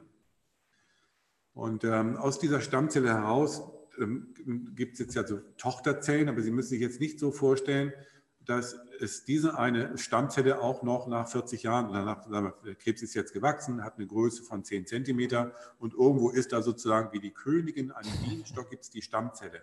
Nee, sondern es ist so, diese teilt sich wieder die Stammzelle, macht Tochterstammzellen. Also wir haben durch eigene Untersuchungen schön belegen können, ich habe eine Erweiterung des Stammzellpools. Sie müssen sich dann vorstellen, wirklich ganz viele Krebsstammzellen, die nebeneinander leben und Subklone bilden. Mit jeder neuen Teilung äh, gibt es wahrscheinlich wieder neue Tochterstammzellen, die wieder neue genetische Alterationen haben, sodass sie tatsächlich im, im Stadium sagen wir mal, vier eines metastasierten Tumorleidens eine Diversifizierung haben mit vielen, vielen Krebsstammzellen, die irgendwo äh, in jeder Lokalisation wachsen und wahrscheinlich auch mehr als eine. Ja. Warum ist das wichtig? Diese Stammzellen äh, sind eben auch chemotherapieresistent. Ja, das, sind ja, das sind ja die Zellen, die Sie behüten müssen und das sind die Zellen, die auch im hohen Maße resistent sein müssen gegenüber äußeren Einflüssen. Das heißt, diese Zelle liegt irgendwo in meiner Krypton. Was immer ich meinem Oberflächenepithel antue, die Zelle muss das überleben, weil wenn die das nicht überlebt, habe ich keine Dickdarmschleimhaut mehr. Und man hat die gefunden, diese Zellen, über Multi-Drug-Resistance. Also die haben so Proteine, so Pumper, so ABC-Transporter, die können also Zellgifte ausschleusen. Und darüber hat man sie teilweise ähm, identifiziert und sogar auch in Zellkulturen ähm, wachsen lassen können. Aber man feststellte, wenn ich dann so etwas nehme, das ABC-Transporter darstellt, dann findet man diese Zellen. Und äh, für die Therapie gibt es da schon. Ansätze, wo ja, man sich das, das zunutze das machen kann oder ist das noch absolute Feld. Zukunftsmusik? Ja, ist ein ganz, nein, das ist ein ganz heißes Feld, das wird auch intensiv beforscht, aber ähm, auch ein schwieriges Feld, weil ähm, also tatsächlich ist es so, warum habe ich eine Rezidiv? Also ich gebe jetzt mal ein Medikament, ähm, eine systemische Therapie, mein Patient mit Kolonkarzinom ist resiziert worden, nach drei Jahren entwickelt er eine Lebermetastase, die reparieren Sie noch, resizieren Sie nochmal, aber Sie sagen, naja, das reicht nicht, ich gebe nochmal eine adjuvante Chemotherapie drauf, weil der hat ja vielleicht irgendwo verstreute Tumorzellen und die will ich ja mit einer systemischen Therapie bekämpfen. Also gebe ich jetzt eine systemische Chemotherapie mit dem Ziel, diese verstreuten Tumorzellen zu eradizieren. Und dann kommt doch wieder ein Rezidiv. Warum? Weil ich natürlich mit einer, ich habe irgendwo einmal die Stammzelle und dann teilt die sich und die hat dann so eine Art transient amplifizierende Zellpopulation. Das heißt also, meine Tumormasse wird gebildet nicht von Stammzellen, sondern von dem, was von den Stammzellen abgeleitet wird. Also genauso wie im Dickdarm. Sie haben vielleicht pro Krypte eine Stammzelle, aber der gesamte Kryptenschlauch bis hin zur Oberfläche wird ja von Epithelzellen ausgebildet. Das heißt also, ein Bruchteil des Tumorvolumens wird eingenommen von Stammzellen. Und das, was ich mit meiner Chemotherapie erreiche, ist wie ein Rasenmäher, der immer wieder über, die, über das Gras mäht. Aber die Wurzel, die steckt immer noch in der Erde und die ähm, kriege ich nicht raus. Und so ist die Idee bei der Stammzelltheorie von Krebs, dass man sagt, ich muss ein Medikament finden, das gegen die Stammzelle gerichtet ist ne, und das die kontrolliert. Und das ist ein ganz heißes Thema, auch Forschungsthema. Äh, ich kenne im Moment kein Medikament, das dagegen gerichtet ist, aber ich kenne sehr viel Forschung, die zu dem Thema läuft. Und vielleicht muss man nur noch Geduld haben, bis man was findet, dass man eine Stammzelle äh, von einem Karzinom tatsächlich auch gezielt angreifen kann. Das Super Problem spannend. ist, weil sie natürlich immer noch sozusagen die Gewebesignatur hat, fürchtet man auch die Nebenwirkung nicht, dass ich dann plötzlich die ganzen Stammzellen des Dickdarms eradiziere. Das wäre fatal. Hm. Also sehr, sehr spannendes, hochaktuelles ja. Thema. Vielleicht ja. für alle, die jetzt äh, vom, vom zweiten oder dritten sind und sich überlegen, ach, vielleicht wäre doch Pathologie was für mich. Es sind noch nicht alle Rätsel gelöst. Ähm, nee. Man kann immer noch mitforschen. Und mein Bild von Krebs hat sich auf jeden Fall von der Königin im Bienenstock zu der Wurzel im Rasen stark Wunderbar. verändert. ähm, ich würde jetzt im, in einem ganz kurzen letzten Segment nochmal einen kleinen Exkurs machen gerne. Wenn wir ja. jetzt das, das Lehrkapitel zu Therapie einmal zuschlagen oder zur Primärtherapie einmal mhm. zuschlagen und uns dem nächsten Buch der ähm, Überwachung etwas mhm. zuwenden, mhm. dann gibt es ja da die Tumormarker. Und mhm. da gibt es eine ganze Menge davon. Manche sind, ja. oder viele sind sehr spezifisch, einige nicht so.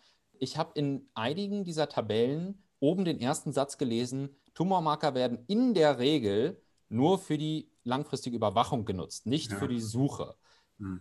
Vielleicht ein, relativ kurz, wann gilt es vielleicht als Suche auch und ähm, wieso ist das so, dass das fast immer nur als Überwachung genutzt wird? Mhm.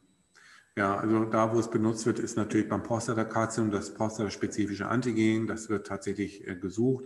Aber auch da sagt man, der Verlauf ist wichtig. Ja? Also man, man, darf nicht den Absolutwert nehmen, sondern muss den Verlauf nehmen. Und wenn dann im Verlauf ein Anstieg des PSA-Spiegels da ist, äh, dass man dann sagt, ähm, äh, jetzt besteht das Risiko, dass tatsächlich ein Prostatakarzinom da ist. Nicht? Man sagt auch manchmal, das ist der Fluch des Mannes, ähm, weil auch viele Prostatakarzinome werden biologisch nie relevant für den Patienten. Also die ähm, oder für nicht den Patienten ist es ja nicht, für den Mann. Er sagt, also der wird da mit 90 Jahre alt werden, der kann da wachsen. Ähm, da passiert nicht viel. Nicht? Und da gibt es natürlich die Fälle, die tatsächlich ähm, gefährlich werden, metastasieren. Nicht? Und man geht dann über, weil das so ist, weil nicht jedes Prostatakarzinom wirklich zu Lebzeiten äh, des Mannes eine, Biolo eine, eine für ihn relevante Größe, Bedeutung wird, eine, eine relevante Krankheit wird, äh, macht man dann vielleicht sogar tatsächlich nur eine Überwachung des PSA-Spiegels und sagt, also wir gucken einfach Active, Active Surveillance. Man muss, weil dort auch natürlich das Risiko mit der Operation, Nebenwirkungen, Folgeleiden, nicht? Jemand kann auch mal bei einer Operation sterben, ja, einfach an der Anästhesie. Also es gibt ja nichts ist ohne Risiko. Man sagt also, dann wird eine Risikoabwägung gemacht. Was ist das größte Risiko, der Krebs oder die Operation? Äh, und da ist also tatsächlich das PSA ganz wichtig. Das wird also dort eingesetzt als, ähm, ähm, als Diagnosemarker. Für viele andere Tumoren gibt es das nicht. Und ähm, das ist tatsächlich so, dass nicht jeder Tumor macht einen Biomarker und äh, man misst dann eher, wenn man die Diagnose gestellt hat und man stellt dann fest, dass also ein Biomarker erhöht ist, ein Serumbiomarker, Carcinoembryonales Antigen, CA19-9, Alpha-Fetoprotein, es gibt so für einige Tumorentitäten solche Marker, dass man sagt, also zum Zeitpunkt der Operation und Therapie hatte er diesen Biomarker erhöht und nach der Operation ist er verschwunden im Blut. Dann kann man den tatsächlich nutzen, den Biomarker, um ein Rezidiv zu erkennen. Mhm. Ist der Marker aber vor der Operation nicht erhöht und auch nach der Operation unverändert gar nicht nachweisbar, dann macht er überhaupt keinen Sinn, der Biomarker. Das ist leider so. Und einige Krankheiten, zum Beispiel der Gallenwege, die führen zu erhöhten Krebsbiomarkern, weil sie eben von Gallengangsepithelien synthetisiert werden, freigesetzt werden im Rahmen einer Entzündung. Und dann können sie einen falsch positiven Befund suggerieren. Und dann äh, sind sie auch gefährlich. Also dann fängt man mhm. an, den Krebs zu suchen, wo keiner ist. Mhm. Ähm, das ist okay. übrigens auch, was beim PSA das Problem ist. Also Sie können ein erhöhtes PSA haben, wenn Sie eine Prostatitis haben. Ja. Da ist kein Krebs. Insofern ist man da mit der Anwendung dieser Biomarker leider sehr vorsichtig. Es ist ein lange ähm, beforschtes Feld gewesen mit also auch frustranen Ergebnissen, ähm, sodass man in der klinischen Routine eher das an, anwendet, wenn die, die Krebsdiagnose steht, dass man dann den Biomarker nimmt, um dann im Verlauf zu gucken, äh, kann ich den benutzen, um ein Rezidiv vorherzusagen. Also wir merken uns, ähm, Krebs hat nicht das Exklusivrecht auf Richtig. Biomarker. Und genau. zweitens muss man sich auch bewusst machen, eine Krankheit ist da, wo Krankheitswert ist. Und nur ja. weil irgendein Biomarker ansteigt, heißt das nicht gleich, dass man operieren muss. Ähm, Sehr schön zusammengefasst. Ja. Danke. Richtig. Vielleicht noch ganz, ganz kurz vorm Fallbeispiel. In einem Satz, es gibt ja auch immunhistochemische Biomarker. Mhm. Haben die klinisch tatsächlich Relevanz ähm, und wo haben sie Relevanz? Oder ist es stumpf eine Tabelle, die arme Medizinstudenten auswendig lernen dürfen oder vielleicht auch nicht auswendig lernen dürfen, ähm, die aber ansonsten fast nie angewendet wird? Also die ähm, immunhistochemischen Biomarker, die wir verwenden, sind Östrogen- und Progesteronrezeptor bei Brustkrebs, ähm, HER2, das ist ein Tyrosinkinase-Rezeptor bei Brust- und ähm, Magenkarzinom, das sind immunhistochemische Marker. Ähm, ein immunhistochemischer Marker, der extreme Anwendung findet, ist PDL1, ein Immun-Checkpoint-Molekül, ähm, das wir untersuchen bei sehr vielen Tumorentitäten. In der Frage, ist ein Tumor und ein Patient geeignet für eine Immun-Checkpoint-Therapie? Ähm, da benutzen wir tatsächlich, das sind prädiktive Biomarker, die wir einsetzen. Ansonsten benutzen wir Immunhistochemie für die Differentialdiagnostik.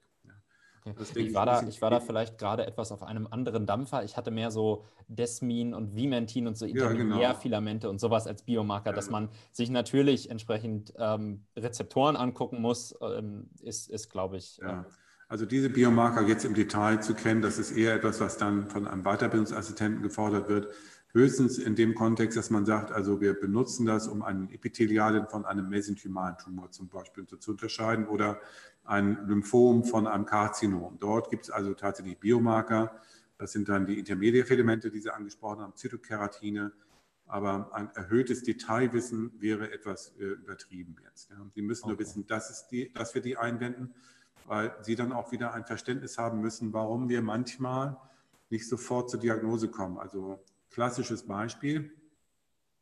Sie haben einen Patienten mit einer Lebermetastase und es wird bioptiert oder eine Raumforderung in der Leber. Und dann wird eine Biopsie, gewinnen eine Biopsie und möchten jetzt wissen, was hat der Patient für einen Tumor? Ist das jetzt ein Primärtumor der Leber oder könnte es eine Metastase sein? Äh, und gibt mir der Pathologe mal einen Hinweis, wo ich jetzt gezielt suchen muss nach dem Primärtumor, weil wir haben ja gelernt, die Therapie hängt davon ab, wo der Primärtumor liegt. Und dann muss natürlich werbe ich für Verständnis, weil dann sagen, naja, da muss doch reichen, wenn ich da einfach so reingucke in den Schnitt. Sage, nee, ich sehe jetzt erstmal nur ein Adenokarzinom, kann Ihnen aber jetzt noch nicht sagen, kommt es aus der Lunge, ist es primär in der Leber entstanden oder kommt es aus dem Darm? Und da machen wir immunhistochemische Färbeverfahren und die dauern noch mal ein bisschen. Und auch die können nicht unter Umständen nicht abschließend sicher differenzieren, ist das jetzt zum Beispiel ein äh, Adenokarzinom, das primär in der Leber entstanden ist, cholangiozelluläres Karzinom, oder es ist ein Adenokarzinom, das im Pankreas entstanden ist, weil die sich phänotypisch sehr ähnlich sind. Und mhm. da kommt Immunhistochemie zum Einsatz und da muss auch sozusagen als zukünftige Ärztin wissen, äh, es gibt nichts Absolutes, auch nicht in der Pathologie. Verstehe. Also vielleicht auch nochmal ganz wichtig, dass die Frage tatsächlich noch ähm, mit drin war, denn Verständnis für die Pathologie ist mit Sicherheit etwas, was ähm, ja es mit Sicherheit weiterzugeben gilt und die Aussage, dass ohne Pathologie auch entsprechend keine ähm, Verortung und vernünftige Therapie, wollen mhm. wir an dieser Stelle auch nochmal betonen. So, dann wollen wir jetzt einen Schritt weitermachen in Richtung Fallbeispiel. Ja. Ähm, und da hatten wir uns überlegt, bei so einem Patienten, der Therapiekontakt oder der Erstkontakt in der Pathologie hat, wie läuft das genau ab? Da würde ich jetzt vielleicht auch nochmal an den Tobi übergeben, ähm, um uns da so ein bisschen schrittweise durchzuführen. Genau, vielleicht nochmal ganz kurz als Hintergrund. Wir wollen ja im Prinzip ein bisschen das mündliche Staatsexamen nachbilden. Also was könnte in einem Examen gefragt werden? Also vielleicht wäre es sinnvoll, ähm, wenn Sie uns einmal beschreiben könnten, was denn ein, ein Beispielsfall sein könnte, der in so einem M3 an, äh, abgeprüft wird und wie Sie so einen Fall an den äh, an den Prüfling heranbringen würden? Was sind mhm. also die ersten Punkte, die da auf den Prüfling zukommen? Ja, also wenn Sie im M3 sind, dann reden wir ja eigentlich nach dem Abschluss des PJs. Nicht? Sie haben das praktische genau. Jahr absolviert und jetzt sind Sie, sollen Sie eigentlich vorbereitet werden auf Ihre zukünftige Tätigkeit als Ärztin oder Arzt in einer, auf einer Station. Und ich denke, was immer ganz wichtig ist, Sie müssen unsere Berichte ja lesen und verstehen. Ähm, es nützt mir ja nichts, ähm, wenn Sie irgendwann einen pathologisch-anatomischen Begutachtungsbericht von mir bekommen und überhaupt nicht wissen, was da steht. Ähm, also müssen für Sie Dinge, ähm, die Dinge, die wirklich häufig sind, mit denen wir, also mal, ich würde mal sagen, fast 90 Prozent unseres Tagesgeschäftes äh, abdecken, das sind onkologische Fragestellungen. Also Sie kriegen einen Befund äh, zu einem Patienten von Ihnen, der operiert worden ist. Da steht dann also Kolektomiepräparat mit und dann muss Ihnen das, was da steht, das müssen Sie verstehen. Also Sie müssen wissen, was ist TNM-Klassifikation, was ist Grading, äh, was ist ein Adenokarzinom, was ist ein Plattenepithelkarzinom. Also dieses Grundverständnis der, der Berichte, die Sie in die Hand bekommen, das muss da sein. Ja, sodass Sie sagen, ich würde dann sagen, hier ist ein Bericht, ähm, was entnehmen Sie diesem Bericht? Ja, und ähm, dann muss Ihnen auch klar sein, genau das, was wir diskutiert haben, Stadium 3, was bedeutet das überhaupt nicht, dass Sie daraus eine therapeutische Konsequenz ableiten. Ähm, darunter wird eine TNM-Klassifikation stehen mit einem C-Code, einem M-Code, TNM, also das ist wirklich tägliches Leben. Das werden Sie auch im PJ unter, in der, als PJler erlebt haben. Also wenn Sie mit offenen Augen durch die Klinik gelaufen sind und sich mal angeguckt, hier ist ein äh, pathologisch-anatomischer Begutachtungsbericht vom Pathologen, dann würde ich erwarten, dass Sie verstehen, was da steht.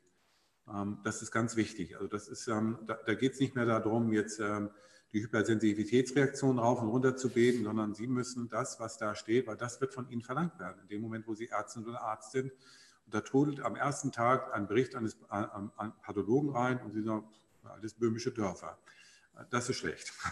Ja, also das Verständnis müssen Sie haben. Also da empfehle ich immer mal auch die Berichte zu lesen, die wir da schicken, nicht nur abheften, aber was steht da eigentlich? Ne? Und da ist natürlich die Diagnose wichtig. Und analog geht auch, das ist der zweite große Block, Entzündungsmedizin. Ja, also da wir haben ja einfach sehr viele, da ist ja die Appendizitis, die, äh, die Cholezystitis, die Tonsillitis, also die so ein bisschen wissen, äh, was bedeuten eigentlich die Begrifflichkeiten, die der Pathologe da so anwendet. Ähm, das sind relativ banale Dinge, ähm, aber es ist immer gut, wenn man das versteht, was ich dann bekomme. Ähm, was ich nicht erwarte persönlich ist jetzt ein detailliertes Verständnis nochmal über pathophysiologische Abläufe äh, in diesem Stadium. Das setze ich mal voraus, dass Sie das im zweiten geschafft haben. Aber Sie kommen jetzt sozusagen, stehen vor der, vor der Tür, die Sie in den Klinikalltag entlässt. Und da müssen Sie mit dem, was wir da tagtäglich machen, damit müssen Sie umgehen können. Und Sie hatten jetzt gerade schon einmal als ersten Punkt Tumorerkrankungen angesprochen und dann ja. entzündliche Erkrankungen. Was sind denn da so die Grundlagen in der, in den, bei den entzündlichen Erkrankungen, die Sie unbedingt wissen wollten? Oder ja, Sie, müssen, oder, Sie müssen wissen, also granulomatöse Erkrankungen sind wichtig, da müssen wir wissen, woran muss ich dann denken.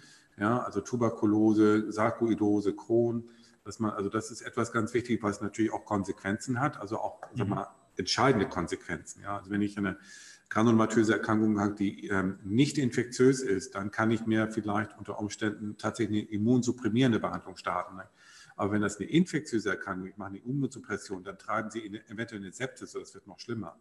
Also Sie haben da wirklich so Entscheidungsbäume, wo Sie sagen, also das sind wirklich diametral unterschiedliche Therapieverfahren mit völlig unterschiedlichen Konsequenzen für den Patienten, wenn ich mich irre. Also da wird es echt fatal. Ähm, und dass wenn ich, ähm, also deshalb sind mir immer, also auch im Unterricht, immer die granulomatösen Erkrankungen, die lege ich dem wirklich nahe. Das müsst ihr mhm. verstehen, weil da kann es wirklich äh, infektiös oder eben ja autoimmun oder idiopathisch, äh, idiopathisch, aber mal gebe ich ein Antibiotikum oder Grunde genommen eine antimikrobielle Behandlung und zum anderen habe ich immer eine immunsupprimierende Behandlung. Deshalb muss ich wissen, was dahinter steckt und welche Konsequenzen das für mich hat. Ja.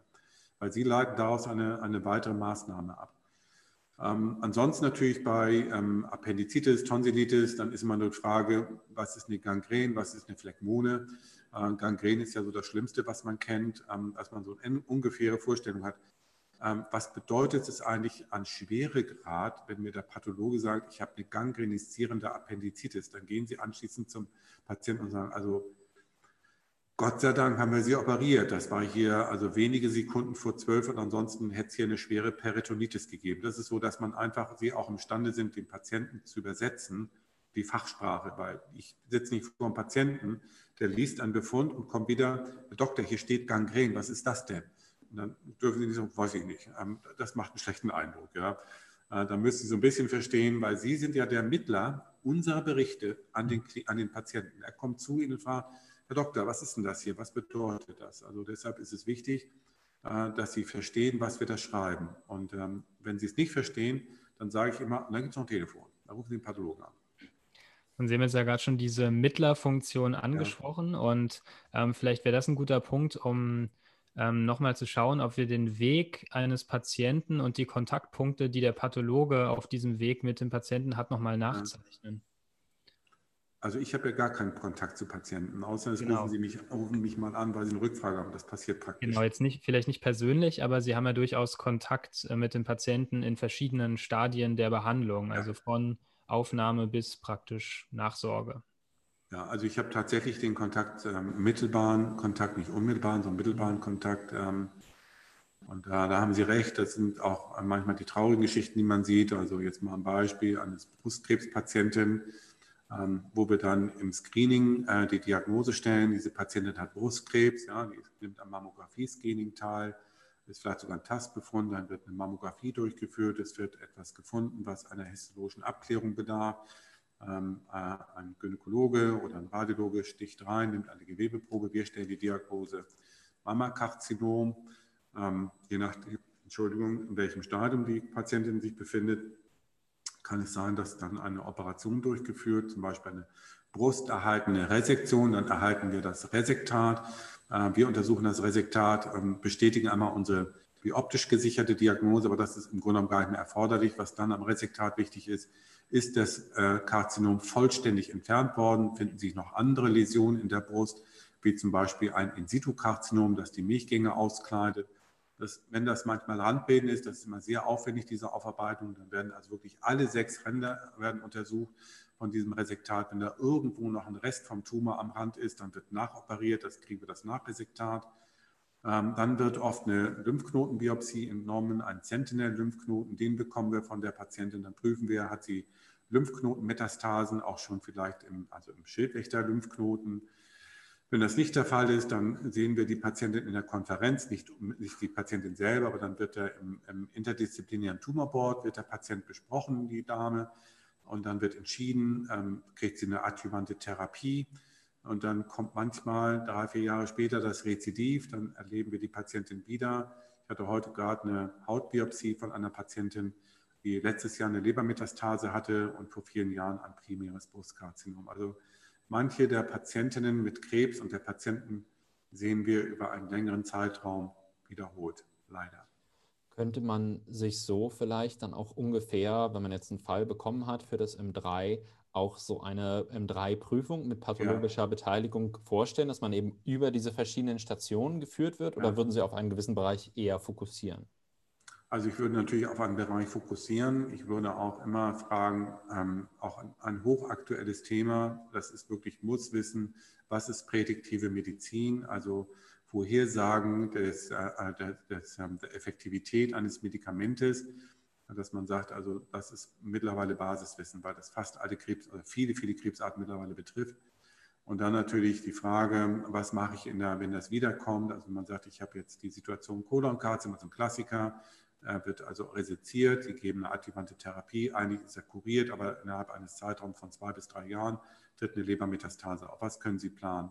Dann muss man sagen, naja, es gibt die Möglichkeit der Resektion oder eben man macht jetzt eine palliative Therapie, und ähm, was gibt es denn da? Und dass man sagt, ja, da gibt es natürlich erstmal wieder die klassische Chemotherapie, aber neuerdings gibt es eben auch die Möglichkeiten einer zielgerichteten Therapie mit diese würde dann sich danach richten, welchen, welche Mutationen, welchen prädiktiven Biomarker ich dann nachweise, äh, der eine solche Therapie erlaubt. Also beim Kolonkarzinom hat er eine Karas-Mutation, dann kann ich kein Medikament geben gegen den EGFR-Rezeptor.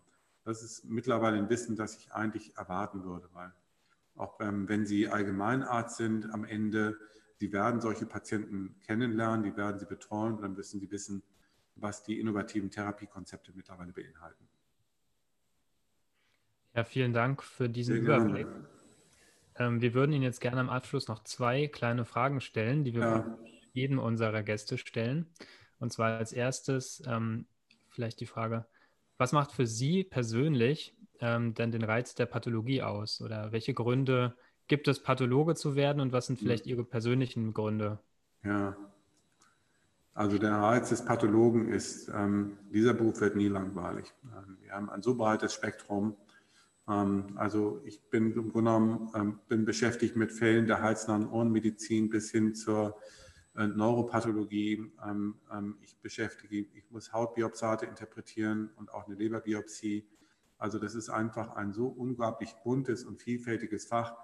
Es gibt keine Routine und es wird nicht langweilig. Und das ist der extreme Reiz dieses Faches. Und leider ist es so, dass Sie das im Studium, die, die, den Reiz dieses Faches wir nicht vermitteln können, weil das, wir, wir zeigen Ihnen nicht unsere eigentliche Berufstätigkeit. Was würden Sie denn gerne im Studium noch etwas mehr zeigen?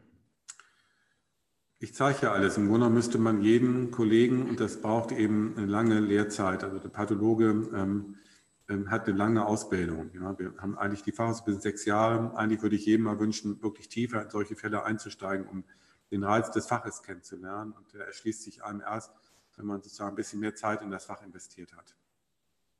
Und jetzt vielleicht als letzte Frage, ähm, da bin ich auch ganz gespannt, was Sie da sagen. Ähm, was macht für Sie denn als aus der Sicht eines Pathologen oder aus Ihrer mhm. persönlichen Sicht, was macht für Sie einen guten Arzt aus? Er darf sich nie überschätzen. Also wissen Sie, äh, je länger Sie in diesem Job tätig sind, äh, desto demütiger werden Sie. Ja, und ähm, also man muss immer aufpassen, dass man seine Fähigkeiten nicht überschätzt. Ja, weil in dem Moment, wo man das tut und nicht, äh, nicht mehr sensitiv handelt, wird man gefährlich für seine Patienten. Ähm, und das ist, ähm, und die Demut für den Fach, ich sage immer auch im Studium, Sie, Sie werden nicht alles können. Verabschieden Sie von der Idee, alles zu können. Medizin ist so umfangreich und so umfassend und Sie haben so viel Verantwortung. Ähm, bleiben Sie demütig in allem, was Sie tun. Und denken Sie immer daran, vielleicht hat auch äh, ein Kollege mal recht, wenn er sagt, nee, du irrst dich. Gut, dann vielen, vielen Dank für Sehr diese gerne. Warnung nochmal am Ende. Das, ähm, ich glaube, davon können wir, von Demut können wir alle eine gewisse Portion ähm, gebrauchen und mhm. ähm, vielleicht können das jetzt auch einige ähm, mitnehmen in, ihre, in ihr Staatsexamen und in das PJ. Feierlichkeiten danach. ja, also ich wünsche Ihnen viel Erfolg. Sie schaffen das. Also da bin ich zuversichtlich. Wir haben jetzt schon so viele wir haben ja immerhin Kiel, haben wir diese Abschiedsveranstaltung, jetzt leider aufgrund von Covid nicht, aber wir haben den Tag der medizinischen Fakultät. Und da sehen wir immer, wie, also ich habe auch viele Studierende da gesehen, die, die ich mal eben im dritten Studienjahr äh, Pathologie beigebracht habe. Und ich freue mich dann immer, wenn daraus Kolleginnen und Kollegen wird. Und ich habe mal einen Doktoranden gehabt vor vielen, vielen Jahren. Der ist selber jetzt mittlerweile Chefarzt in der Gastroenterologie. Und dann freue ich mich immer, äh, dann haben wir was Gutes getan und den Nachwuchs herangezogen zu Kolleginnen und Kollegen bis hin zu Chefärzten. Ja, Professor Röcken, vielen, vielen Dank für das Sehr Gespräch. Gerne. Ihnen eine gute Zeit. Dankeschön.